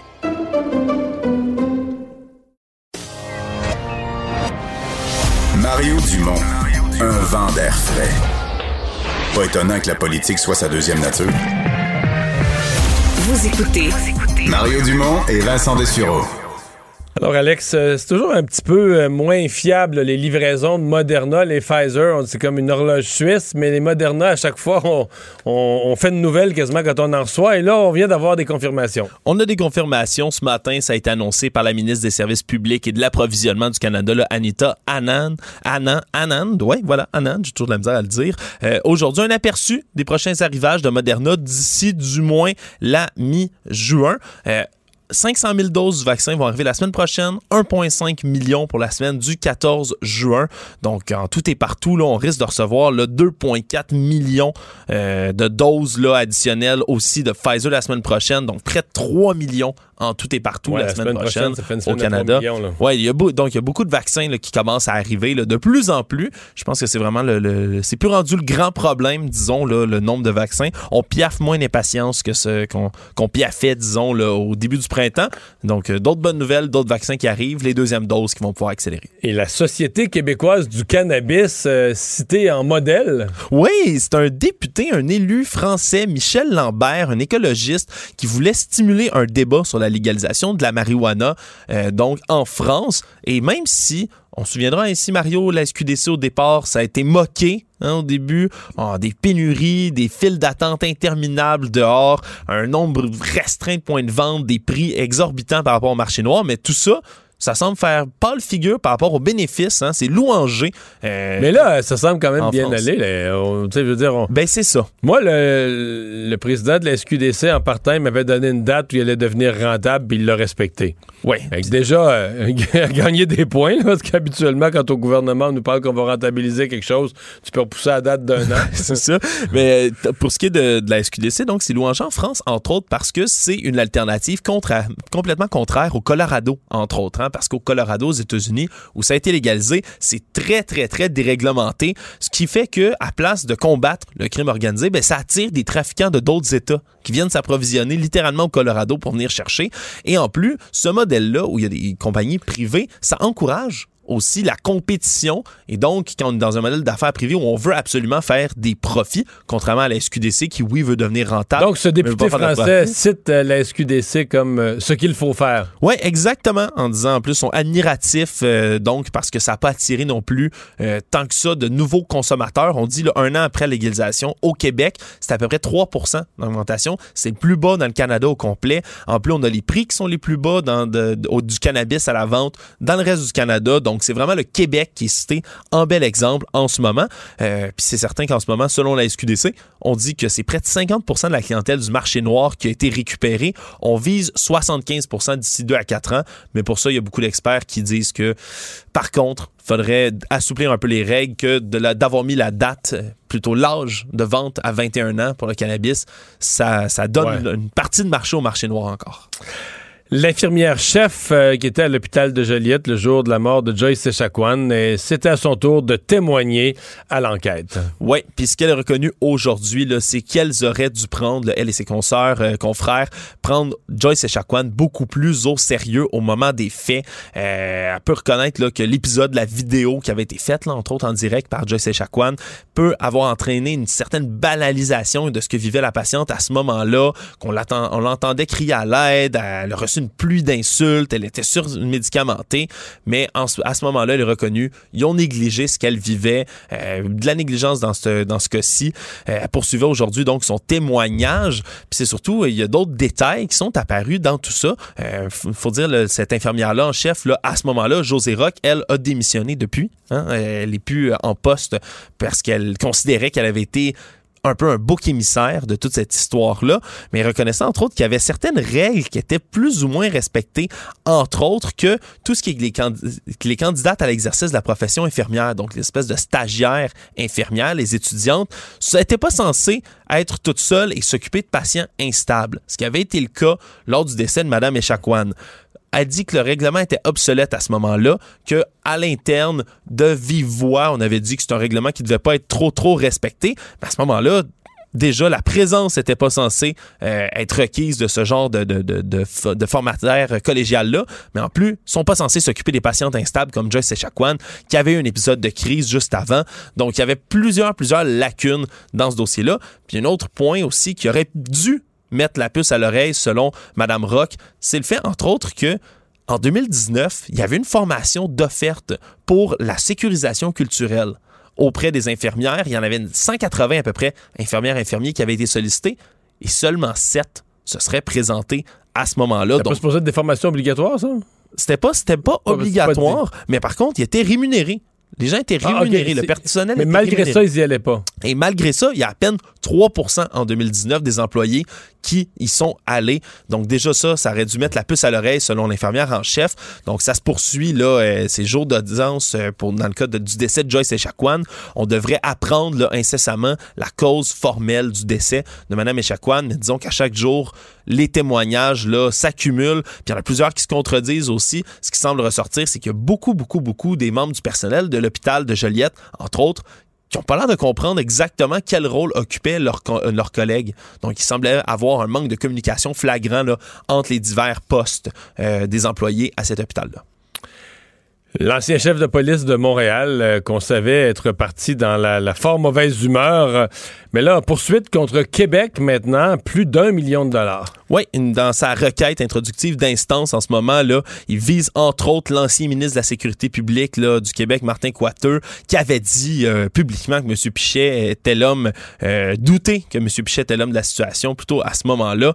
Euh, et donc, en ce moment-là, en raison du mépris total de ses droits, de ceux de sa famille, il poursuit là, pour 1,1 million de dollars, 800 000 pour lui-même, entre autres pour dommages moraux, euh, sauvegarde de sa dignité qui a été atteinte, euh, sa réputation, bref, 800 000 dollars pour lui, 180 000 dollars pour sa femme qui a dû s'expatrier entre autres à Fermont pour suivre son mari euh, qui avait obtenu un poste là-bas, son fils 50 000 dollars et sa fille aussi 60 000 dollars en dommages parce qu'entre autres, elle étudie en technique policière puis elle voulait être assermentée par son père, ce qui aurait été un peu une espèce d'honneur, de rêve familial. Évidemment, là, ça n'arrivera pas. Tu peux être déçu de ça. Je pense pas que tu puisses poursuivre pour ça, sincèrement. Ben, il, il réclame 60 000 dollars entre autres pour sa fille à ce moment-là. Donc, en tout et partout pour lui et sa famille, c'est 1,1 million de dollars. Ce qui dit entre autres, c'est être victime là, depuis, euh, depuis tous ces événements-là qui se sont déroulés en 2017, alors que les affaires internes du SPVM là, était euh, sous surchauffe. Euh, il est apostrophé, il est invectivant public, puis il dit là, même qu'il y a des gens là, qui, qui disent qu'il est corrompu, qu'il n'y a pas d'affaire à être dans la rue. Bref, 1,1 euh, million de dollars de poursuite contre l'État québécois. une voiture qui fonce dans une maison à Laval, bon, ça arrive de temps en temps, c'est quand même des accidents toujours spectaculaires. Là, ce qui est inusité, c'est que c'est la deuxième fois. Oui, c'est ça. Un Même voiture, même voisin. Ouais, c'est la deuxième fois. Inaz Vett, qui est une résidente de l'avenue Eiffel à Laval, euh, a vu sa maison, la façade de sa maison est complètement défoncée. Puis pas juste une, voiture qui aurait reculé dans la maison. Elle a reculé, mais elle a été projetée à deux mètres du sol pour s'encastrer littéralement dans la maison, dans le salon. Heureusement, il y a personne qui a été blessé. Mais tu le dis, ce qui fait de cette histoire-là qu'elle est un peu étrange, c'est que c'est sa voisine d'en face qui a fait ça. C'est la deuxième fois en moins de trois ans qu'elle rentre dans la maison avec sa voiture. C'est une dame âgée qui aurait fait, dit-on, une fausse manœuvre au volant de son véhicule, euh, puis qu'elle aurait reculé, donc en appuyant, peut-être en mélangeant, euh, se dit-on, l'accélérateur puis la pédale de frein pour reculer dans la maison de l'autre en sortant de son entrée. Et c'est les marches, Mario, comme un tremplin, vraiment comme un jump dans un, dans un film, dans un jeu vidéo. Ça, là. Elle a reculé avec sa voiture, a fait un bond de 2 mètres pour s'encastrer dans la maison avec sa voiture. La dernière fois, elle s'était arrêtée aux marches, donc elle était reculée et rentrée dans les marches avec son véhicule. Mais là, c'est la deuxième fois en trois ans qu'elle fonce dans la maison. Donc, disons que en ce moment là, on se pose des questions. Puis les services de police de Laval disent avoir envoyé une demande à la SAC, entre autres pour vérifier les capacités de conduite de la femme qui est à l'origine de l'accident. Parce que là, euh, on dit un c'est bien, mais deux c'est mieux, jamais deux sans trois. On n'espère pas que ça va arriver une troisième fois. Non, on le souhaite pas. Là. Euh, nouveau record sur le mont Everest, quel est-il? Oui, puis c'est un record de vitesse Mario qui a été fait. C'est l'alpiniste hongkongaise Tsan Ying Hung qui a battu le record mondial de la plus rapide ascension de l'Everest par une femme, un peu moins de 26 heures de montée. Ça a été annoncé aujourd'hui par les autorités euh, du Népal. Entre autres, une dame de 44 ans. Euh, c'est 25 heures 50 minutes pile que ça lui a pris pour partir du camp de base en bas d'arriver jusqu'en haut. Donc, c'est vraiment une montée extrêmement rapide. Euh, Jusqu'avant ça, c'était une Népalaise, Punjo Jangmu Lama, en 39 heures et 6 minutes qui avait le record pour monter. Donc, c'est quand même, euh, quand même une grosse marche, plusieurs, plusieurs heures là, euh, de dépasser sur ce record-là. Donc, elle a monté là, rapidement. Cette année, c'est 408 permis d'ascension qui ont été donnés par le gouvernement du Népal pour aller faire des expéditions, mais il y en a plusieurs qui ont été interrompus à cause de la COVID, entre autres. Merci, Alex. Mario Dumont, un vent d'air frais. Pas étonnant que la politique soit sa deuxième nature. Vous écoutez Mario Dumont et Vincent Dessureau. Ah, il y a eu annonce en début d'après-midi euh, du gouvernement fédéral, du premier ministre, M. Trudeau, euh, d'un nouveau programme d'aide pour euh, rendre votre maison plus verte, pour des rénovations qu'on dit éco-énergétiques. On va en parler avec le directeur du service économique de l'APCHQ, Paul Cardinal. Bonjour. Bonjour. Avant de parler de rénovation verte, heureux qu'il n'y ait pas eu de grève? Oui, absolument. Parce que les, euh, les carnets de commandes sont bien, bien remplis, alors le, le timing, comme on dit, euh, n'aurait pas été bon. Bon. Parlons du, euh, du programme annoncé aujourd'hui. comment. Mais d'abord, expliquez-nous comment vous, vous, le comprenez et comment les, les, consommateurs qui nous écoutent vont pouvoir en bénéficier. Oui, ben c'est une aide financière qui, qui est conditionnel à faire une, euh, une, faire faire une évaluation de l'efficacité énergétique euh, de sa maison euh, via les euh, pour ce qui est du, du, Québec, on avait déjà un programme provincial qui s'appelle Renault Climat, qui, qui procède un petit peu de la, de la même façon. Alors, on demande aux, aux, consommateurs qui voudraient bénéficier de la subvention fédérale de s'inscrire, quand on est au Québec, de s'inscrire à Nouveau Climat de demander une évaluation euh, éco-énergétique. Puis, euh, on va avoir, euh, à travers cette évaluation-là, différentes recommandations de l'expert. Et lorsqu'on va mettre en œuvre, ne serait-ce que à, partir du moment où on fait une, on applique une des recommandations, il y a moyen donc d'aller chercher une subvention au fédéral qui peut aller jusqu'à 5 000 dollars. Euh, puis pour l'évaluation. Pour, payer les travaux, parce que l'évaluation elle-même, est-ce qu'elle est, est-ce qu'elle est aux frais du consommateur ou euh, aux frais de l'État? Eh ben, elle est aux frais du consommateur, sauf qu'on donne, on donne 600 dollars aussi pour euh, l'évaluation. Donc, euh, on, on, doit payer, on doit faire faire l'évaluation. On a un 600 dollars pour euh, nous aider à la payer. Puis ensuite, on peut avoir jusqu'à 5000 dollars pour faire faire les travaux. La nature des travaux, ben c'est quoi? Ben c'est quand on parle de tout ce qui améliore l'efficacité énergétique euh, dans une propriété, naturellement, remplacement des portes et fenêtres, euh, l'isolation, l'étanchéisation, euh, remplacer les systèmes de chauffage, climatisation par des sources d'énergie renouvelables, ce sont tous des travaux là, qui sont admissibles. Jusqu'à concurrence de 5000, ce qui n'est pas énorme pour des travaux, par exemple, en porte et fenêtres. Non, mais quand même, c'est, c'est, ça donne un coup de pouce à notre euh, notre propriétaire. Ça aide à, atteindre aussi nos, nos objectifs en termes de réduction des, des GES parce qu'il faut mettre vraiment le, le bâtiment euh, à contribution. Puis juste quelque chose, euh, une autre modalité quand même qui est intéressante. On pourra pas cumuler ce qui est donné par le fédéral et ce qui est donné par le provincial dans le cadre de Renault Climat, mais le montant qu'on va recevoir dans, dans le cadre de Renault Climat va être ajusté en fonction fonction de ce qui, aura été reçu de la part euh, du fédéral. Donc, il y a peut-être euh, des, euh, sous de plus à aller chercher du côté de Renault Climat. Ça fait une différence au niveau construction quand les gouvernements ont des programmes incitatifs comme ceux-là? Ça, vous le sentez sur le volume des travaux? Oui, absolument. Ben, on a quelques statistiques concernant le, défunt crédit Rénovaire, qui était un crédit provincial qui, qui, a, euh, qui était en. J'ai des statistiques de 2016 à 2019, mais 2019 euh, c'était la dernière année, était pas était incomplète. Il y avait 320 000 particuliers qui avaient participé au programme, puis c'était pas une subvention dans ce cas-là, c'était un crédit qui correspondait à 20% des dépenses. Donc, euh, quand même, c'est c'était un certain succès, on peut dire. Mhm. Euh, à Québec, il n'y en a plus de programme, là? Pour ça? Non, il n'y en, a plus. Ce programme-là, il n'a euh, pas été reconduit. Par contre, côté transition énergétique Québec, euh, tantôt je vous parlais de Renault Climat, c'est un, programme qui existe encore. Mhm.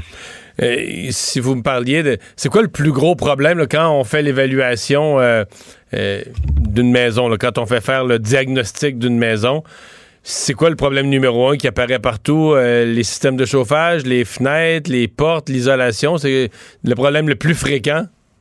Oui, ben là, je suis moins, je suis pas, un technicien, je, le sais moins, mais c'est sûr que pour tous ceux qui ont des systèmes de chauffage euh, à l'huile, euh, idéalement, il faut convertir à, l'électricité ou à, au, mazout, là, je devrais dire. Il faut convertir à l'électricité ou à une source d'énergie renouvelable. Ça, c'est ce qui va être le plus euh, efficace au niveau de la réduction des, des GES. Puis ensuite, ben, c'est tout ce qui concerne les, les, les fuites d'air dans, dans la maison, qui proviennent des fenêtres, qui proviennent de l'isolation, qui proviennent du toit. c'est un des gros problèmes. On a effleuré en début d'entrevue, bon, il n'y a pas eu de grève, vous avez dit, parce que ça, tombe bien, nos euh, carnets de commandes sont bien remplis. Euh, euh, on a l'impression que la construction, ça roule sans bon sens. chaque année est une année record. ça va être encore le cas pour l'année en cours?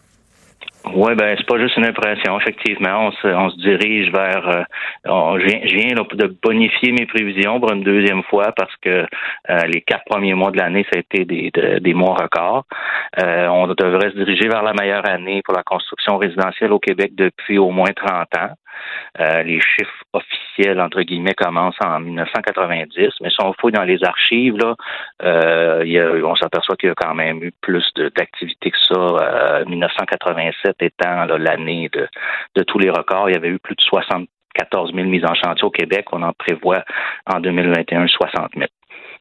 Là, on parlait de mise en chantier résidentielle ou résidentiel, oui, OK. Euh, et, plus la grosse construction, parce qu'on a quand même euh, passablement d'autres travaux aussi, là. Donc, ça. Oui, effectivement. L'industrie dans son ensemble chôme pas. Non, elle chôme pas. Il y avait des, des, euh, des problèmes, des enjeux au niveau de la pénurie de main-d'œuvre avant la pandémie. Puis maintenant, c'est, il y en a, ça continue. C'est même, ça a été même exacerbé là, par le, le, fait que la demande a presque explosé depuis, depuis la pandémie. Donc, la hausse du prix des matériaux, euh, ça, ça semble pas avoir fait reculer trop trop les consommateurs. Là. Ben, pas jusqu'à maintenant, parce qu'il faut comprendre que les maisons qui se construisent euh, maintenant, ils ont été vendues il y a quelques mois. Euh, puis souvent, le, prix forfaitaire qui était qui était fait euh, était au prix de d'il y a quelques mois. Donc, les, les ajustements de prix en fonction des, des nouveaux coûts du, du bois d'œuvre, par exemple, des autres matériaux, c'est ça, commence à se faire là pour les, euh, les unités qui vont être livrées un petit peu plus tard cette année. Ça arrive euh, malheureusement quelques cas là, où euh, des, consommateurs avaient peut-être le projet d'acheter une, propriété à un prix X, puis là aujourd'hui, ben, c'est plus dispendieux, puis ça devient plus compliqué de se qualifier pour l'emprunt hypothécaire ou ça prend une mise de fonds plus grande. Euh, c'est ce qui arrive depuis, euh, si on compare là, les, le prix des maisons entre euh, avril 2021 puis un an plus tôt, c'est presque 17 l'augmentation du, prix de la composante maison. Quand même, hein? merci beaucoup d'avoir été là. Ça m'a fait plaisir. Au revoir. On va s'arrêter pour la pause. C'est Richard Martineau qui est là au retour. Pendant que votre attention est centrée sur vos urgences du matin, vos réunions d'affaires du midi, votre retour à la maison ou votre emploi du soir, celle de Desjardins Entreprises est centrée sur plus de 400 000 entreprises à toute heure du jour. Grâce à notre connaissance des secteurs d'activité et à notre accompagnement spécialisé, nous aidons les entrepreneurs à relever chaque défi pour qu'ils puissent rester centrés sur ce qui compte, le développement de leur entreprise. Mario Dumont et Vincent Dessureau, inséparables comme les aiguilles d'une montre. Cube, Radio. Le, commentaire de Richard Martineau. Des commentaires pas comme les autres. Bonjour Richard. Salut Mario. Est-ce que tu sais qui est Abigail Bugenske? Qui c'est ça? C'est la gagnante d'un million en Ohio. parmi les gens. Pour vrai, là? Le million, ils ont, tiré, ils ont tiré le premier million parmi les personnes vaccinées. Ils voulaient encourager les gens à se faire vacciner en faisant tirer un million. Écoute, euh, une jeune euh, femme à 20 quelques années, très jeune, euh, vraiment contente. Bravo. Mais tu imagines ça, toi, ici, je veux dire, toutes les ligues des droits et libertés capoteraient raide et colleraient au plafond en disant, voyons donc, tu sais, déjà, les gens sont contre le passeport vaccinal, puis je pense que toi et moi, on est pas mal pour. Ils sont contre ça en disant, ça ferait deux catégories de citoyens. Mais là, t'imagines une loterie que l'Auto-Québec organiserait, mais seulement pour une catégorie de gens, ceux qui se sont fait vacciner. Mais pourquoi pas? Je sais pas? si ça passerait la Constitution euh, canadienne, ça, qu'est-ce que Je, sais, pas, ça. Euh, tu trouves le, tu te demandes si le gouvernement Legault est devenu trop arrogant? Ben, c'est la question euh, très intéressante que pose Antoine Robitaille dans sa chronique aujourd'hui. Écoute, deux exemples, bien sûr. Premièrement, le troisième lien, on veut y aller très, très rapidement. Il n'y a pas vraiment d'études sur l'impact environnemental. Il n'y a pas vraiment d'études disant est-ce qu'il va avoir vraiment un bénéfice? Mais, est-ce que ça va être efficace pour la Mais, circulation on- automobile? Bon, il va pas vraiment. C'est-à-dire que c'est parce que je comprends qu'il y a une symbolique politique qu'on veut faire quelque chose, mais c'est sur 10 ans, là, très rapidement. Là. Le tramway, on le ferait très rapidement. La partie transport en commun se fait très rapidement. Et la partie tunnel, là, pas très, très, très. Mais on, on annonce, écoute, on annonce la première pelletée de temps Ouais, pour c'est le ça, pont de on l'île en symbole. 2023 et ça en 2022 pour le, le troisième lien. On là, fait du symbole parce qu'on veut, qu'il- on veut faire semblant qu'il y a une pelletée de terre qui, a donné, qui, aurait été donnée pour l'élection. mais le projet est, sur la- 10 ans, là. Fait que. Et l'autre euh, l'autre symbole d'arrogance, alors, qui est peut-être plus probant, c'est euh, la relation entre le ministère de l'Éducation et la Santé publique. Tu as vu ça, là, les courriels que qu'on sorti, que sorti Radio-Canada? Donc, euh, on le sait, euh, le ministre Roberge qui aurait commandé des tests de pureté de l'air, de qualité de l'air dans des écoles. Les, ces tests-là ont été faits dans des conditions qui sont questionnables, avec la fenêtre ouverte ou sans la présence des enfants. Il y a des gens qui ont demandé, mais est-ce que ça suit vraiment le protocole de la santé publique? Et le ministre Robert a dit oui, oui, oui, ça suit le protocole. On a fait ça en collaboration avec eux autres. Santé publique dit absolument pas, pas en tout. Et là, Radio-Canada voulait interviewer les gens la santé publique en disant, mais est-ce que vous êtes là, vraiment, est-ce que vous appuyez ces, ces, euh, ces, ces tests-là. Et là, euh, les gens de Jean-François Roberge ont appelé la santé publique, ont écrit à la santé publique en disant, ben, vous allez dire ci, vous allez dire ça. Puis le gars de la santé publique a dit, ben là, j'en ai ras le cul, là. Vous commencerez pas à me mettre des mots dans la bouche, là. Nous sommes un organisme indépendant, puis c'est pas vous qui nous allez... Tu sais, ça fait un peu, là. Ah, ça fait croche, arrogant, ça fait tout croche. Euh, Ça fait tout croche. Mais moi, c'est surtout les réponses en chambre que j'ai trouvé très politiques. Nous, on gagne des comtés. Vous autres, vous- Tu vois, moi, si tu me parlais Ouais. de, de- C'est plus ça, moi. Parce que moi, tantôt, j'en ai, j'ai eu une discussion là-dessus avec Paul Larocque. Dans le cas de la santé publique, là, tu dis, OK, le ministère de l'Éducation, euh, le ministre de l'Éducation, ils se sont plantés dans leur façon d'agir. Maintenant, si on pense bien des enfants dans les écoles, mettons, on y va sur le fond. Est-ce que tu penses qu'il est normal qu'on est rendu à fin mai? Puis on sait toujours pas ce qu'ils en pensent, la sécurité publique, la santé publique. On sait que la santé publique sont pas contents que le ministre leur ait mis des mots dans la bouche au mois de mars, OK. Oui. Mais est-ce qu'il faut, ou est-ce qu'il, ne- est-ce qu'il fallait, ou est-ce qu'il ne fallait pas? Mettre des purificateurs d'air dans les écoles? Ben, on est rendu à fin mai, mais on sait toujours pas, là. Ben, moi, il y a beaucoup d'experts, tu t'as entendu, il y a beaucoup d'experts qui disent ça niaisait au, du, du point de vue du gouvernement qu'il fallait absolument le faire et tout ça. Mais tu sais, c'est vrai que ça niaisait. Mais en ça niaisait, Là, on vient, que- on vient d'allumer puis on dit il va y avoir effectivement des tests dans les écoles puis tout ça, mais c'est fini. Mais, mais la santé fini, publique, mais la santé publique a jamais pris position. François Legault a toujours dit, moi, si le docteur Arruda est arrivé dans mon bureau, puis il avait dit, Monsieur Legault, là, ça n'a pas de saint bon sens, là, il faut, il faut des purificateurs d'air. L'air, c'est la clé dans les écoles. François Legault a toujours dit, Hey, on n'aurait pas niaisé pour l'argent, on l'aurait débloqué, l'argent. Mais notre santé publique, là, euh, ils sont vexés de ce qu'un dit, que l'autre dit, mais c'est quoi leur position? Est-ce qu'il faut des. Tu sais, à un moment donné, faut que tu te prononces. Tu sais, dans la vie, à un moment donné, Richard, faut que tu te prononces sur le fond, là. Tu sais, euh, tu sais, mettons, Mais mettons, si, mettons si, si, quelqu'un- bon, ta, ta blonde, ta blonde te propose un mariage. là, tu peux dire la façon que tu me l'as demandé, l'endroit que tu me l'as demandé. Ah, j'ai pas aimé la telle affaire. Mais à un moment donné, il falloir que tu répondes oui ou non, là. tu comprends? tu te maries ou tu te maries pas, là? Mais est-ce que est-ce qu'il se sentait libre de dire ce qu'il pensait? Ah, Est-ce qu'ils se euh, sentaient libres de dire ce qu'ils pensaient? Est-ce qu'ils étaient, tu À sais, mon quand avis, même, faut on le revient... À mon avis, s'ils pensent que les écoles sont un lieu de propagation grave, puis qu'eux ont une solution, c'est pas une question de liberté. Tu prends la parole puis tu le dis. là. Même si ça déplaît Mais- au gouvernement, tu le Mais dis. tu sais qu'au point, les points de presse, je reviens là-dessus, là, hein, le, le directeur de la santé publique, M. Arruda, est à côté du premier ministre et c'est pas comme ça que ça se passe dans d'autres provinces. euh, et- Non, non, ça, je le comprends bien. points- Mais, mais, mais moi, ce que je, moi, ce que je pense, c'est que la santé publique n'a jamais pris position là-dessus. Mais est-ce que tu as peur de la fin de la pandémie? Moi, je suis très content que les gens appuient le gouvernement Legault, puis il a fait une bonne job, puis la campagne de vaccination, ça va bien, puis on s'en sort, puis on fait l'envie de beaucoup de gens. Euh, mais quand même, est-ce que tu trouves qu'un taux d'approbation aussi élevé que ça, que c'est sain pour la démocratie? Ah, Moi, ben là, j'ai très hâte de, revenir à une vraie joute politique. oui. là. Parce que tu me demandes ça, là, avec le gouvernement Legault, c'est plus profond que ça, ma pensée. là. C'est que c'est pas juste qu'ils sont trop populaires. C'est qu'il y en a beaucoup là-dedans qui ont. Tu vas dire, tu vas dire que là, c'est moi qui parle, c'est très intéressé avec ce que moi j'ai pu vivre. Tu as le droit de penser. Mais c'est- la facilité avec laquelle ils ont accédé au pouvoir, là, plusieurs. Écoute, il y a plusieurs ministres, là, Richard, qui ont jamais vécu la misère politique, là, jamais la défaite électorale, jamais rien, là. Ils sont présentés aux élections. Élus, 59% du vote. Tabarouette, c'est bien facile, le jeu, là. non? Après ça, deux semaines après, le téléphone sonne et le premier ministre doit te rencontrer dans son bureau. Ministre, limousine, chauffeur. Colin, c'est bien facile, ce jeu-là. Comprends-tu? Comment ça, j'ai pas joué à ça avant? Ben oui. Et Voyons, c'est 600 bien 000 facile. Comme, 600 000 le, comme, le en type ouais, comme le type qui s'installe sur le terrain de golf, si ne connaît pas trop ça, frappe la balle, premier coup, rentre dans le trou. Voyons, c'est bien facile. Un coup, tu rentres ça, c'est bien facile, ce jeu-là. Mais moi, c'est ça qu'avec la CAQ, je pense que euh, ils, ils- ils vont avoir des problèmes éventuellement. Là, bon, là, ils sont sur une super lune de miel, l'opposition est faible, ça, ça dure et ça se prolonge. Est-ce qu'ils deviennent arrogants? Probablement certains, mais c'est surtout que ils, ils sont même pas conscients pour Mais- une mais partie ce qui- de ce qu'ils ont de ce qu'ils ont de précieux entre les mains parce qu'ils se sont même pas battus pour ce l'obtenir. est, ce qui est hallucinant avec ce parti-là, c'est qu'il occupe tout le terrain. C'est-à-dire, il a occupé le terrain économique, qui était habituellement le terrain du Parti libéral, occupe le terrain de la langue et des valeurs, Le qui était habituellement le terrain nationaliste. tout ça.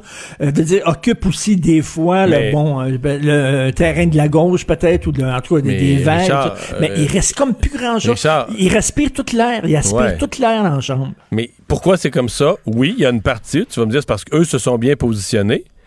Mais quand tu te fais prendre ton terrain, c'est peut-être aussi parce que tu l'as abandonné, là. Que le Parti libéral a abandonné le terrain économique, a voulu jouer des amitiés avec Québec solidaire, toutes d'affaires, puis, euh, tu sais, et que le PQ a abandonné, euh, pendant un certain temps, a abandonné le terrain nationaliste. Tu sais, les autres partis ont fait aussi des gaffes, là. Fait qu'il y a... Est-ce que, est-ce que tu penses que le Parti conservateur du Québec sous Éric Duhem va peut-être changer la donne? Non. Non, je pense que ça va devenir le sixième parti, là. Pour l'instant. Peut-être tu va monter cinquième, au cinquième rang éventuellement, là, mais... C'est une super grosse lune de miel comme on a rarement vu et euh, j'ai très hâte qu'on revienne à une vraie jeu de politique et qu'on parle d'autre chose que de la Tu pandémie. vas voir que ça va revenir vite, je te rassure. euh, faut lutter contre le racisme parmi les nutritionnistes. Écoute, c'est un texte qui est dans la presse assez surréaliste. Je comprends qu'il faut lutter contre le racisme, mais là, il y a des gens, des antiracistes qui sont craqués, qui voient tout, tout, tout à travers la lorgnette de la race. Et là, on dit il y a du racisme dans la- chez les nutritionnistes. Bon, par exemple, le fameux, euh, tu sais, le, le fameux guide alimentaire canadien où on dit entre autres qu'il faut des produits laitiers, il faut prendre des produits laitiers, consommer ça. Ils disent ben, le les. Et là, on l'a enlevé, là, là c'est ça, là, on l'a enlevé, mais tu sais, ils disent, euh, ils disent, euh, les Asiatiques sont pas très, très, tu sais, euh, il y a beaucoup d'Asiatiques qui sont allergiques aux produits laitiers, ça fonctionne pas. Ils disent que la masse, l'indice de masse corporelle, c'est un indice qui, euh, qu'on a pris, euh, surtout, qui, qui fit pour les gens qui viennent d'Europe, euh, parce que les Noirs sont faits différemment, les Asiatiques sont faits différemment, Ça, ça se peut. sont pas dans sur le même lait, modèle. Dans, le cas ça du lait, excuse-moi, là, dans le cas du lait, c'est un délire, là. Parce que, je veux dire, chaque pays fait son guide alimentaire en fonction aussi de son agriculture. Mettons, il faut des protéines. Et où tu vas chercher tes protéines, là? Mais selon que tu es en Asie, en Afrique, en Europe, au Canada, tu vas chercher tes protéines là où tu en produis des protéines. Mais Donc ici, on a une Ici, c'était un agriculture. lobby. Ici, c'était le lobby des, des, des, Ben, des c'est pas un producteurs lobby, laitiers. c'est une production, c'est une excellente production. Vu qu'on en produit beaucoup, ben c'est normal que c'est sain qu'on en mange. sais. Ouais, mais Alors- eux autres disent, pays- euh, les Asiatiques, c'est vrai que les Asiatiques Oui, ne mais là, pas pas en Asie ici, là. Pas Ben, ici. On fait, sais bien. Et, et là, attends une minute. on là, fait ils pousser ce qu'on fait pousser, on cultive ce que notre climat permet. euh, c'est le guide alimentaire du Canada, là. Fait qu'il Et là, il il y a une nutritionniste, elle dit, moi, là, tu sais, euh, comme par exemple, euh, pour je suis nutritionniste, pour établir un, pour parler de, de- des habitudes alimentaires avec une personne, il faut que j'établisse un climat de confiance, et c'est plus facile si la personne est noire, ben, si le nutritionniste est noir, parce qu'il y a un climat de confiance qui s'établit Ouais, mais plus pour- rapidement. Ça, c'est pour ça, du écoute, service personnel, mais le guide alimentaire, c'est pas un service personnel. là, Non, non, mais non, mais verrais-tu ça, moi, en disant, là, moi, j'ai plus confiance quand je vais voir un notaire, quand le notaire est blanc. J'ai plus confiance. Ah, euh, ben, ça que- bon que- sens. ou quand je vais voir le dentiste, puis le dentiste est blanc, j'ai plus confiance. Ils disent, ça prend plus de nutritionnistes. Et ils disent aussi, par exemple, les femmes en surpoids euh, subissent de la discrimination, mais les femmes en surpoids racisées subissent une double discrimination. Donc, c'est très important pour elles d'avoir une nutritionniste qui est de la même race et qui va la comprendre et qui va passer par-dessus cette... Écoute, c'est c'est n'importe quoi, là. À un moment donné, il faut que ta bon. nutritionniste soit ta- de ta race, que ton notaire soit de ta race, que ton dentiste soit de ta race, parce qu'il connaît les dents des noirs qui sont pas faites pareil comme les dents des blancs. À un moment donné, c'est quoi cette affaire-là? Mais c'est le racisme. C'est, au nom d'être plus raciste, c'est le racisme. C'est que dans tout ce que tu fais, partout où tu vas, tous les services que tu obtiens, la couleur de la peau devient. Faut que tu penses à ça tout le temps, tout le temps, tout le temps. Ben oui. Et Mario, et Mario, ils disent, par exemple, les Noirs ont des habitudes alimentaires différentes. Je m'excuse, c'est comme si moi, parce que je suis un Québécois de souche, je ferais rien que manger du ragoût de pâte de cochon à longueur de journée, puis du pudding chômeur, puis euh, de la bouffe des heures Les Québécois mangent asiatique au bout de nos ben, jours, mangent des sushis ben, tout le temps. penses-tu qu'il n'y a pas des familles haïtiennes qui mangent des sushis, toi, puis euh, du spaghetti, puis tu- voyons donc. C'est quoi, non? Les, les- les Haïtiens, les Noirs mangent en noir, tu comprends? Ils vivent en noir, puis... euh, c'est complètement ridicule. Et moi, ça me fait très rire quand tu vas dans un restaurant japonais, là, puis que tous les serveurs, les serveurs sont japonais, mettons, là, puis ils mettent de la musique japonaise. C'est complètement ridicule. Les Japonais éc- écoutent aussi du Oasis, puis du, du, du punk, puis je veux dire, puis euh, je suis convaincu, je peux avoir, je peux, je peux rencontrer un Japonais qui sait pas comment faire des sushis, puis je peux trouver un, un chef haïtien qui, qui est un maître en sushi. Ouais, c'est- complètement ridicule. Et là, quand Mais tu rentres dans la- japonais, si, un- si un maître euh, haïtien fait des sushis, c'est de l'appropriation culturelle? Surtout Ah, s'il les ben fait là, bien, c'est une autre là. affaire. Surtout s'il les fait bien. c'est une autre affaire. Ah ouais. C'est complètement ridicule. Euh, donc, euh, les cinémas Gouzeau vont rouvrir euh, demain.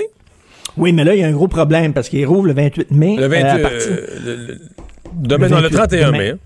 Non, non, je pense qu'ils rouvrent le 28, mais à partir du 31, ils vont... euh, ils vont vendre du- popcorn, c'est ça, c'est ça. Attends une minute, attends une minute, dans les zones oranges, c'est-à-dire Montérégie, Mhm. Lanaudière, Laurentide. Ça, et, dans, dans les cinémas Gouzeau des zones rouges à Montréal, tu n'auras pas de popcorn. Donc, Pour il y a une peut-être semaine. des gens... Pour pour une semaine. Une mais semaine sans popcorn. Il y a peut-être des gens de Montréal qui vont aller au cinéma, ça arrive sud. Et là, pour avoir du popcorn. Mais là, moi, je dis, il va falloir avoir des policiers dans les comptoirs à bonbons. Des, euh, pour carter, en disant, euh, montre donc ton permis de conduire, tu sais, de Montréal, t'as pas de popcorn? tu peux pas avoir de popcorn. Parce que si tu manges du popcorn, là, il va y avoir des éclosions, ça n'a pas de Christie de bon sens à Montréal, il va y avoir des éclosions partout. Puis là, vous allez être enfermé jusqu'au mois de décembre. Tu peux pas manger du popcorn, là. il faut que tu retournes dans un cinéma de ta zone sans popcorn. Je comprends pendant une semaine. Ah, c'est une semaine. Pensez, pensez qu'ils vont carter le monde en disant toi t'as le droit du popcorn et toi t'as pas le droit du popcorn. Il y a des gens qui ont pensé à la journée sans viande, mais là, on va avoir la semaine sans popcorn. hey, merci, Richard. Salut, Salut. bye. Pendant que votre attention est centrée sur cette voix qui vous parle ici, ou encore là, tout près ici, très loin là-bas, ou même très, très loin. Celle de Desjardins Entreprises est centrée sur plus de 400 000 entreprises partout autour de vous. Depuis plus de 120 ans, nos équipes dédiées accompagnent les entrepreneurs d'ici à chaque étape pour qu'ils puissent rester centrés sur ce qui compte, la croissance de leur entreprise. Mario Dumont et Vincent Dessureau. Un duo aussi populaire que Batman et Robin. Cube Radio. C'est l'heure de la chronique politique de Gilles Barry. Bonjour, Gilles. Salut Mario. Alors, tu veux me parler des grèves? Euh, on était pas mal là-dedans ces dernières semaines. Grève et menaces de grève, là.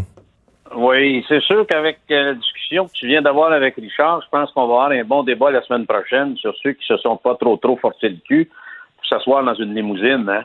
Alors, euh, les routes sont pas toutes les mêmes. On n'a pas, be- il y en a qui n'ont pas eu besoin de suer bien bien, puis se coucher dans leurs autos, faire du porte-à-porte pour accéder à, à des responsabilités importantes.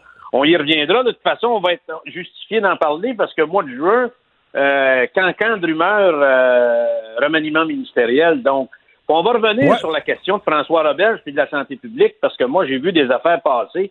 Puis je voudrais qu'on fasse un peu un, un échange là-dessus parce que je rejoins pas mal ton idée en disant la santé publique s'est jamais prononcée sur la ventilation dans les écoles et c'est encore le ministre qui, mange les cookies dans le derrière. Alors, je vais te parler d'une très bonne nouvelle, Mario, parce que moi, quand j'ai été élu, on était confrontés, puis le Québec des années 70, 80, 90, puis l'an 2000, quand il y avait une grève dans, dans la construction, Mario, là, tout le monde tremblait. Alors, euh, puis Louis Laberge a toujours eu raison quand il disait quand la construction va, tout va. Alors, c'est une bonne nouvelle. Il y a eu un règlement dans le secteur de la construction. Et comme l'évoquait tantôt le président de l'association euh, de la PCHQ, le secteur est en feu, est en croissance, ça va très bien, il est en ébullition. Euh, on parle Il n'est pas 200 000 supposé avoir de grève dans ce temps-là. Quand, quand il y a de l'argent Ben qui se fait puis que le secteur roule. Quand, comme on dit, quand il y a de l'argent, il y en a pour tout le monde. là. C'est quand ça roule à fond de train. là. Et et- et- et il faut comprendre aussi que c'est un secteur qui fait travailler du monde. Ça a des conséquences. Les quincailleries, le secteur du bois, les matériaux, les entrepreneurs, etc., etc., Mario. Et euh, on est venu à un poil, d'après moi, euh, où euh, il y aurait eu probablement euh, une véritable grève générale au Québec. Puis ça n'a pas été intéressant parce qu'on on sait quand ça commence, mais on ne sait jamais quand ça finit. Et je voudrais ouvrir une parenthèse, Mario, parce que euh, Jean Boulet, je pense que c'est un des meilleurs ministres du Travail depuis Jean Cournoyer. Ah Et oui? On parle. Ben, moi, je Discret, pense discret qu'on- quand même. Il a son style, Oui. il fait ses petites affaires, il fait jamais trop de bruit. C'est un régleux. Qu'est-ce que le gouvernement a besoin comme ministre? C'est. Puis d'abord, il connaît ça. Il a fait des études en droit à l'Université Harvard, mais il a passé sa vie dans le droit du travail. Donc, son bagage, son expérience personnelle, Mario, sert le gouvernement, mais sert l'intérêt public. C'est une force tranquille, Jean Boulet, et je pense que c'est un conciliateur né et son expérience actuellement est un atout pour le gouvernement du Québec. Hier, c'était la fête de notre premier ministre. Je suis convaincu que ça a été probablement un des plus beaux cadeaux de fête qu'il pouvait recevoir comme nouvelle, c'est-à-dire le règlement là-dedans. Mais Mario, c'est malheureux parce que quand tu es ministre, tu règles un dossier, puis, en- puis tu sors de, de ta- de la porte de ton bureau, puis tu vois en apparaître 10. Ouais. Et là, il y en a, il y en a un autre là, qui, est, qui est assez important, c'est celui de, euh, de Ex-Celdor à Saint-Anselme-de-Beauce. C'est l'usine de transformation de poulets. On transforme plus de 1 million de, poulets par semaine. Euh, L'usine est en grève. Il y a au-dessus de 500 employés. Et ce qui est assez grave, c'est qu'on va commencer à faire de l'abattage, entre guillemets, humanitaire, Mario. On va commencer par 50 000 poulets, mais ça pourrait aller jusqu'à un demi-million de poulets. On envoie les poulets actuellement en Ontario. Et ce sont, c'est une, usine qui alimente Saint-Hubert, Benise, IGA, Costco et Sobeys, entre autres. Alors, on voit quand il y a un maillon qui faiblit dans la chaîne alimentaire, Mario, il peut avoir un effet domino euh, désastreux pour le reste des, euh, des joueurs. Alors, j'espère qu'on va être en mesure, je sais qu'il y a un conciliateur qui a été nommé euh, au mois de mars, j'espère qu'on va être en mesure, Mario, de trouver une solution à ça, parce que abattre des poulets, là, moi, j'aime pas ça. Là. Gaspiller de manger, comme disaient mon père et ma mère, c'est pas intéressant. Euh, on Parce est que quand tu dis abattage humanitaire, c'est juste qu'on abat les poulets, mais on peut pas faire la viande avec. On s'en débarrasse. là. Exactement. Mais là, quand tu parles de bon, 50 000, c'est déjà beaucoup, mais là, si ça monte à 400 puis 500 000, c'est énorme. Ça un gaspillage. bon sens. Ouais. C'est un vrai gaspillage. Hey, tu veux me parler de tu veux me parler de Joe Biden? Euh, On le savait, les démocrates sont généralement plus protectionnistes. Là, on avait été un peu marqué par l'époque euh, Trump où les républicains n'étaient plus des républicains, mais là Joe Biden s'en reprend au producteur de lait à nouveau. Oui, puis il faut jamais oublier, Mario, c'est toujours le Québec qui est le plus visé. Le Québec, c'est 40% de la production laitière au Canada. Et les Américains, c'est toujours la même chose. C'est les plus grands libre-échangistes, mais euh, pourvu que ça ne s'applique pas à eux autres. Alors, il faut comprendre, démocrates comme républicains, ils ont toujours attaqué, par exemple, la question du bois d'œuvre, hein, le lumber case à l'époque. Moi, je m'étais rendu à Washington comme ministre de l'Industrie et du Commerce, mais ça a toujours été quelque chose qui les a démangés. Et euh, donc, ça aussi, c'est ressorti. Mais là, il y a une attaque en règle sur euh, la production. Ils veulent avoir un plus grand accès au marché canadien. Euh, ils veulent vendre beaucoup plus de lait, de lait américain, mais je vais rappeler ceci. Et on sait que les Américains nous vendent déjà du lait, du lait qu'on appelle diafiltré. L'Institut Jean Garon a fait des recherches très poussées là-dessus. Le lait diafiltré, dans le fond, c'est bourré puis rempli d'hormones de croissance, bourré de médicaments. On a déjà dans le lait, malheureusement, euh, dans les fromages, bien des gens appellent ça du lait Frankenstein, Mario, et dans les yogourts. Alors, comment ça se fait que le gouvernement canadien leur rive pas le clou une fois pour toutes? Parce que s'il y avait un cultivateur de la Beauce, du Témiscamingue ou de Rivière-du-Loup qui produirait un lait qui est l'équivalent euh, en termes de contenu que En, en langage du métier, là, on le collerait son lait. Là. on le collerait. Exactement. Alors, c'est deux poids, deux mesures, et j'espère qu'à un moment donné, on va s'attaquer à ça.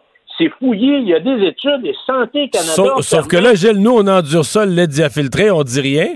Puis les Américains attaquent notre, attaquent notre système quand même. Là. Ben, c'est ça. La bonne nouvelle, Mario, je sais que tu as fait une émission là-dessus euh, pas plus tard qu'hier. J'ai pas pu l'écouter, mais j'ai écouté ton teaser du matin. Euh, la bonne nouvelle, c'est Richard Wallet, qui est le spécialiste de la question, qui est professeur de l'Université Laval, qui a dit qu'avec la nouvelle, les nouvelles règles d'arbitrage dans le nouvel accord commercial entre le Canada et les États-Unis, euh, on a des bonnes chances de gagner. D'abord, c'est pas une affaire qui va être repoussée dans le temps du vitam éternel. Ils ont 150 jours pour choisir les membres du tribunal, pour étudier, pour analyser, pour regarder ça et rendre une décision.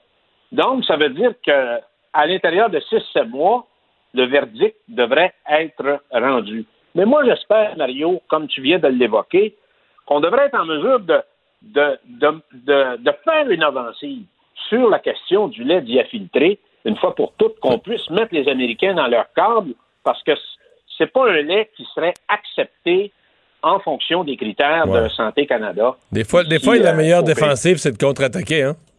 Je pense que c'est ça qu'il faudrait faire. Alors, euh, c'est certain, encore une fois, que on n'a pas fini de, de, Parce que, tu l'as dit tantôt, les démocrates sont beaucoup plus protectionnistes que les républicains. Et là, on en voit euh, l'effet aujourd'hui. Ce qui est très malheureux, Mario, là, c'est que dans les dernières années, les quatre, cinq dernières années, les, les producteurs de lait du Québec se sont littéralement fait ramasser. Moi, tu le sais, je, viens du Témiscamingue. Les gens m'ont montré leur slip de paye, là. C'est une, on parle de 15% de diminution de revenus, là. C'est quand même assez important. Puis c'est pas le chèque du gouvernement fédéral qui a réussi à permettre aux agriculteurs de se rattraper à ce niveau-là. Alors donc, il faut avoir un œil ouvert et j'espère qu'on va être euh, euh, mobilisé sur cette question-là au niveau du gouvernement du Québec et du gouvernement d'Ottawa. Merci, Gilles. Salut, à bientôt. Le hockey a tellement évolué. Les jeunes, maintenant, ils ont des skills comme ça se peut pas. Puis ces kids-là, ils rêvent à... Jean-François Barry. Un animateur pas comme les autres. Bonjour, Jean-François. Salut, Mario. Bon, est-ce que le Canadien euh, se présente euh, ce soir avec euh, une nouvelle attitude? Euh, on n'a pas le droit de perdre? On n'a pas le droit de perdre. Puis, tu sais, c'est au moment, euh, dans les dernières années, ils nous ont habitués à ça, le Canadien. À chaque fois qu'on pense que c'est terminé, ils sortent une performance. Puis là, on fait, ah ben, peut-être que. Puis la fois d'après, le match suivant, le Canadien s'écroule. Mais honnêtement, moi, je n'y crois pas. Je pense qu'il y a quelque chose qui ronge cette équipe-là de l'intérieur. Il y a quelque chose, euh, tu sais, au-delà de la panne, au-delà du fait que les Maple Leafs sont, meilleurs que nous, il y a quelque chose qui va pas dans ce vestiaire-là. Je n'en démarre pas. J'ai regardé hier Pittsburgh Islanders et Tampa Bay Floride, puis j'ai fait, oh mon Dieu, mais ok, eux autres, c'est du hockey de série. Le Canadien Toronto, il n'y a pas d'émotion. C'est, c'est plate à regarder. Puis quand tu joues contre une meilleure équipe, il n'y a pas 56 mais, façons. mais là. quand tu regardes, Tu ouais, quand tu regardes les, les séries en général, tu dis, il n'y a personne que. on- Là, on dit Toronto sont forts, mais il n'y a personne que le Canadien battrait, là. Mais il y aurait peut-être eu les Blues, mettons, l'autre Ouais. côté, qui se sont fait aussi déconstruire. Mais sinon, pour le reste, effectivement. Puis tout le monde joue avec... euh, hey, tu sais, hier, je regardais ça, là, Islanders, Penguins, ça marquait des buts, là. Le point d'un airs, les gars qui sautent les uns sur les autres, euh, des mises en échec, tu sais. euh, le temps, là, jouait son petit euh, hockey un peu vicieux de série. Tu fais, OK, il se passe de quoi, là? Il y a une guerre. Il n'y a pas de guerre, Maple Leafs canadiens. T'as-tu senti une guerre, toi? Moi, je sens pas ça. Ben, c'est surtout les deux matchs à Montréal. C'était. Tu sais, encore quand tu revenais un à un, les deux matchs à Toronto, bon, ça s'était effondré dans le. Mais c'est les deux derniers que tu pouvais pas croire que le Canadien. Tu reviens à Montréal, tu reviens 1-1, puis c'est ça que tu livres comme deux matchs, là. Oui, puis il n'y a pas eu une. Il n'y a pas eu une montée d'émotion. Tu sais, d'habitude, dans une série, là, tu bâtis, puis là, tu commences à laïr le gars l'autre bord, puis il n'y a pas eu ça, là. Au contraire, il y a eu comme une, une drop, une diminution. Moi, des fois, j'ai l'impression que les gars se regardent dans le vestiaire, puis ils font OK, Weber, il est, Weber t'a moché, Gallagher t'a moché. Ah, on se rendra pas jusqu'au bout de toute façon là. Fait que tu sais, il faut pas se faire de cachette. Même si on passe les livres, on passera pas les suivants. J'ai l'impression que c'est ça, l'esprit d'équipe qu'il y a euh, présentement. Mais puis là, parlons de Romanov. Ouais, je veux qu'on qui- parle de Romanov. Parce là. que moi, en partant, là, on avait eu cette discussion-là. Je considère qu'en série, bon, tu peux avoir deux, trois joueurs dans ton équipe, des blessés, puis deux, trois joueurs que tu rajoutes, mais un joueur qui a joué toute la saison, c'est un régulier. Si tu le fais jouer toute la saison, il peut pas pas jouer en série. C'est comme un automatisme. Un- un- les réguliers doivent jouer en série. J'ai jamais vu ça, une affaire comme ça. Romanoff, c'est une de tes, un de tes espoirs. Tu le fais Ouais. jouer toute la saison. Tu arrives en Mm. série, il joue plus. Tu sais, Matthews, Marner, présentement, là, ils ont du millage de série. On dit qu'ils ont appris à gagner. Pourquoi? Ben parce qu'ils étaient là les années où les livres se sont fait éliminer. Ils ont vu c'était quoi se faire éliminer. Ils étaient sur la glace. Ils ont vu c'était quoi souffrir, etc. Ils ont fait leur meilleur coup de pas pendant l'été puis sont revenus avec une nouvelle attitude la saison suivante. Il faut que tu donnes du millage hockey à tes jeunes. Euh, premier match, je les ai défendus, ok, parfait. Puis bon, on a gagné, on est allé avec les vétérans. Deuxième, c'est bon. Troisième, on redonne une chance. Là, à un moment donné, il faut que tu embarques tes Ouais, mais là, il embarque, il embarque Gustafsson. Ben là, c'est là ça c'est l'insulte suprême, je trouve. Gustafsson qui se retrouve dans l'alignement à la place de Kulak. Euh, je comprends qu'on veut plus d'offensive, mais tu peux pas pour la confiance du jeune. Je sais qu'il va se relever là, puis qu'il faut être fait plus Mais il a fait que quelque ça, mais- chose, là. Il- a insulté le coach, il s'est présenté en retard. Il- plus grave que se présenter en retard. Il a fait une faute grave. lui. Euh, ça me semble que ça se peut pas. Ben moi, c'est ce que je pense. Parce que sinon, si c'est vraiment une décision cartésienne, je débarque. Je te dis, là, aujourd'hui, là, j'ai, ça une couple d'années que le Canadien est dur à aimer. Je dire, Romanoff, on l'aime, on veut le voir dans l'alignement, c'est le futur de l'équipe.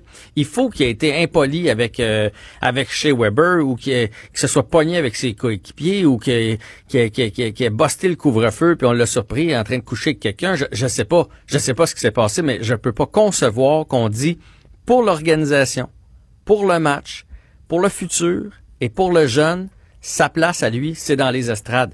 Hey, il frappe, il est déterminé. Tu sais, s'il y en a un qui peut amener un spark à soir, c'est lui, là. Et tu Non, le mais il fait des sorties par- de zone quand même rapides, là. il fait des sorties de zone rapides. Oui, il se fait prendre des fois. Mais de temps en temps, par contre, là, euh, quand tu rentres de son bord, t'es mieux d'avoir la tête haute, hein, parce qu'il est capable de te snapper bien comme il faut, une bonne mise en échec, toujours légal, mais il frappe dur, tu sais. Puis c'est surtout le point. euh, je, dis- n'importe quoi mais si euh, c'était Jeff Petrie qui était blessé, puis là Jeff Petrie est prêt à revenir au jeu ce soir, puis ils font une place dans l'alignement, je comprendrais. Là, on le remplace par Eric Gustafsson. Eric Gustafsson, les Flyers savaient plus quoi faire avec. Non, mais il a joué quoi, quatre games avec le Canadien? Il y a une passe par accident une fois, mais je veux dire, tu sais, il- n'y a pas rapport. Il n'y a pas rapport là. Euh, il a été bon, je pense, au premier match qu'on l'a embarqué. Oui, ça peut être un gars, un général sur l'avantage numérique, mais, mais c'est tout ce qu'il peut faire. Lui aussi peut en créer des revirements, autant que Romanoff. Celle-là, je te dis, je la, je la comprends pas Bon. du tout, du tout. Je me- il nous reste une minute pas- et demie. Je vais te poser Oui. la, la grosse question.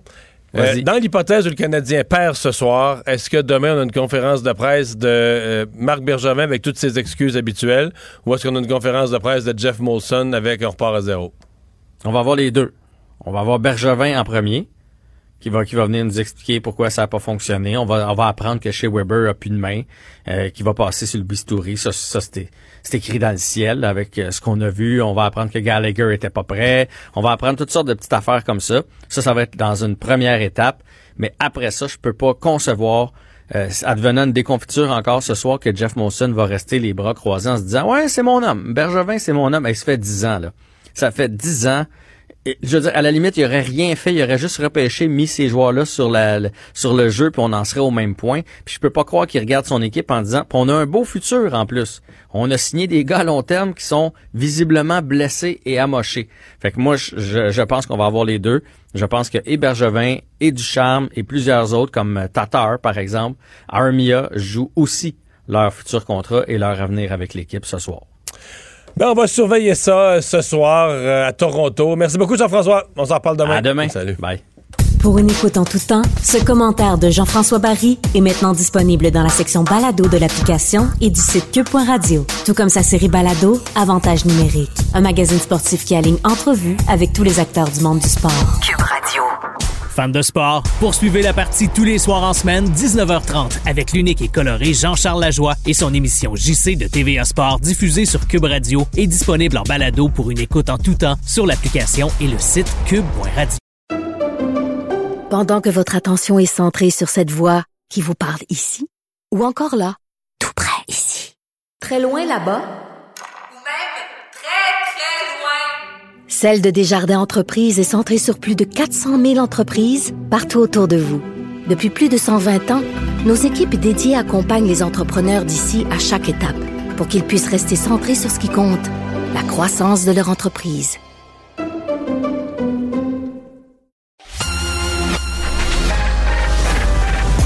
Mario Dumont et Vincent Dessureau.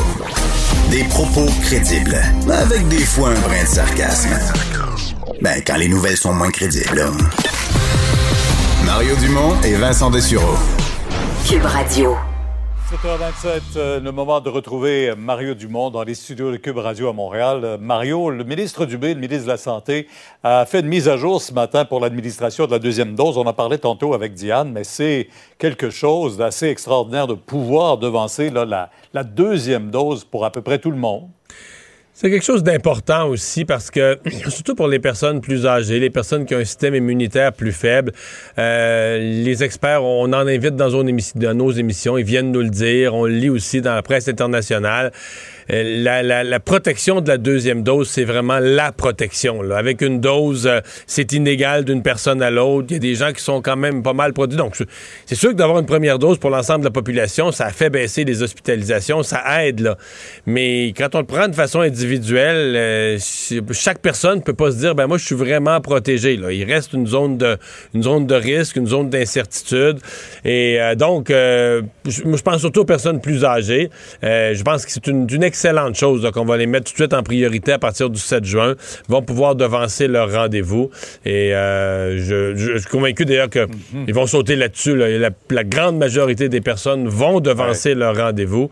Et je pense que sur, du point de vue, surtout qu'on est en, on est en déconfinement, donc le niveau de risque là, va, va aller en augmentant. Les gens vont être invités à des endroits, vont avoir plus de circulation de personnes, etc. Donc, euh, non, c'est une excellente chose. Il y a de bonnes nouvelles concernant l'approvisionnement des Pfizer, mais aussi des Moderna. Il y en aura plus la semaine prochaine. Ça, va, ça aidera justement cette deuxième dose. Maintenant, à Québec, euh, le ministre de l'Éducation, qui est vraiment, c'était la fronde contre lui aujourd'hui de la part des partis d'opposition euh, sur la qualité de l'air dans les écoles, on l'accuse de mentir.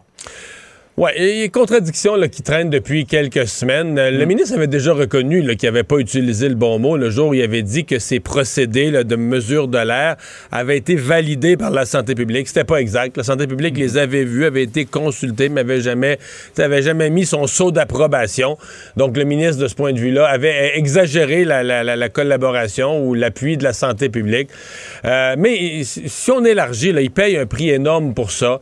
Euh, il n'a jamais pu, ça fait des semaines, des mois qu'on le dit, n'a jamais pu rassurer la population, rassurer les parents sur la question de la qualité de l'air. Donc, le ministre paye un prix politique énorme. Ceci dit, je me retourne, une fois qu'on a, on a donné le blâme au ministre, je me retourne vers la santé publique. Parce que c'est quand même une question scientifique. C'est pas le ministre qui est le scientifique de ça, ce sont les gens de la -hmm. santé publique. Pierre, on est rendu à fin mai. Moi, là, je sais toujours pas c'est quoi la position de la santé publique. L'air dans les écoles, est-ce que c'est un facteur de propagation? Mettons que l'air dans les écoles, la qualité de l'air, c'est une cause, une cause importante, une cause grave là, de propagation -hmm. qui fait qu'il y a beaucoup de cas dans les écoles. Mais dans ce cas-là, c'était le devoir de, de, tous les gens de la santé publique, en commençant par le docteur Arruda, de le dire, d'en faire un point, de dire au premier ministre, là, monsieur le premier ministre, c'est pas une question d'argent, de le dire au public, il faut mettre des, des, des systèmes ou des, euh, des, euh, des appareils qui vont assurer la purification de l'air. Ou... Mais on a toujours. La, la santé publique là, dit qu'elle est vexée que le ministre a laissé entendre qu'il avait approuvé les tests, on n'a pas approuvé les tests, puis ils sont fâchés de ça.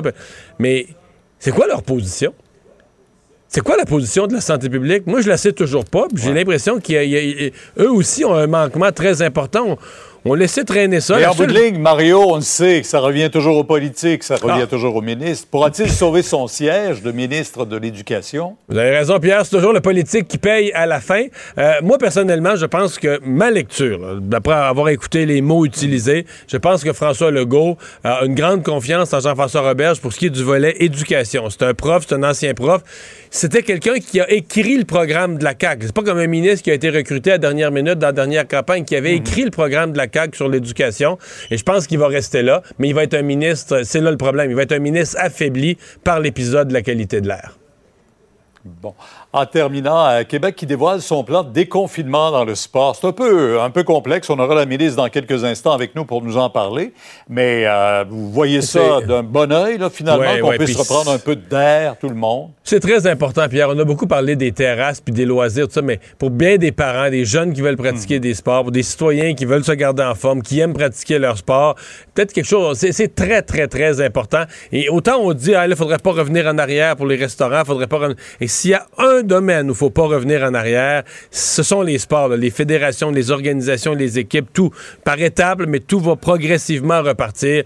Et ça, il faudrait vraiment, vraiment pas revenir en arrière. Et je lève mon chapeau. Les fédérations sportives ont travaillé beaucoup, Pierre, pour voir ce qui était possible de faire, pour travailler avec la santé publique, développer des protocoles. Beaucoup de gens bénévoles là-dedans qui ont donné un temps fou, qui ont mis leur cœur euh, à l'ouvrage. Et là, ben, on- croisons-nous les doigts qu'on réussisse bien l'opération, la reprise de toutes ces activités. Ben, on verra que pour les ligues de quai, les ligues de garage, c'est aussi bon. Elle sera avec nous tantôt pour en parler. Au revoir. Merci, Mario. Demain, 10 h. Alors, euh, Alex, euh, les, euh, ben, les, les dernières heures, les dernières minutes même de la journée de, de travail au, euh, à l'enquête sur le décès de Joyce Echaquan ont donné lieu à certaines euh, données importantes. Ouais, on a des nouvelles révélations là, alors qu'on devrait là, fort probablement avoir les causes de la mort de Joyce Echaquan euh, dans les prochains instants. En ce moment, il y a des témoignages qui continuent là, de se poursuivre, mais on a appris plusieurs choses au cours de la journée d'aujourd'hui. Entre autres, que deux témoins de l'enquête publique donc, sur sa mort, deux témoins importants. On parlait tout à l'heure de l'infirmière en chef, entre autres, qui a témoigné aujourd'hui. Eh bien, il semblerait qu'elle ait parlé avec son assistante mardi soir, soit la veille de leur passage au départ, du- de son passage à elle, son assistante, devant les membres de l'enquête ça, publique. je suis convaincu que c'est quelque chose qu'on leur avait interdit. là. Les C'est témoins, euh, c'est ça. C'est complètement formellement interdit. Et là, on les a Ben, questionnés. pour une raison évidente. Tu veux une enquête publique, tu veux pouvoir poser des questions, chacun répond au meilleur de sa connaissance, de ce qu'il se souvient. La dernière chose que tu veux, c'est que des gens arrangent leur témoignage pour se couvrir l'un l'autre. Exactement. Puis donc, elle a été questionnée à plusieurs reprises, et elle, mercredi matin, et ce matin, l'infirmière en chef par la coroner Guéane Kamel, qui s'occupe donc du dossier. Mais évidemment, elle s'exposerait peut-être même à des accusations de parjure dans ce dossier-là si ça se révèle euh, avoir été euh, grave et avoir eu une influence donc sur l'enquête en ce moment. Euh, ils disent qu'elles se sont pas entendues sur leur témoignage cependant. Euh, par la suite également aujourd'hui, il y a un chimiste toxicologue judiciaire qui a présenté des résultats de prélèvement. Il semblerait qu'il y ait huit substances qui ont été retrouvées dans le sang de Joyce Echaquan, euh, ce qui démontre qu'elle était fortement médicamentée au moment de son décès, mais on n'a pas de corrélation sur le fait qu'elle serait, par exemple, narcodépendante et on a appris également, un peu plus tard, lors du témoignage du pathologiste, le docteur euh, Richard Fraser du CUSUM, que elle souffrait d'une cardiomyopathie rhumatismale chronique, qui est une maladie qui affecte entre autres les muscles du cœur. Et lui, qui a mené plus de 3000 autopsies dans sa carrière, il a dit que c'est la première fois qu'il voit une telle maladie comme ça, qu'il a même eu besoin d'un Qui deuxième pourrait être une cause, qui pourrait être une cause du, du décès, là, potentiellement. qui pourrait potentiellement être une cause du décès. Madame Echaquan, qui avait déjà fait un AVC euh, de- au, euh, en suivant cette condition-là, elle portait d'ailleurs un pacemaker. Donc, on devrait peut-être avoir là, plus tard aujourd'hui les résultats, là, le résultat formel donc euh, du, de la cause du décès de Joyce Echaquan. Merci, Alex. Merci à vous d'avoir été là. Sophie Durocher s'en vient. Euh, bonne soirée. Rendez-vous demain 15h30. Cube Radio.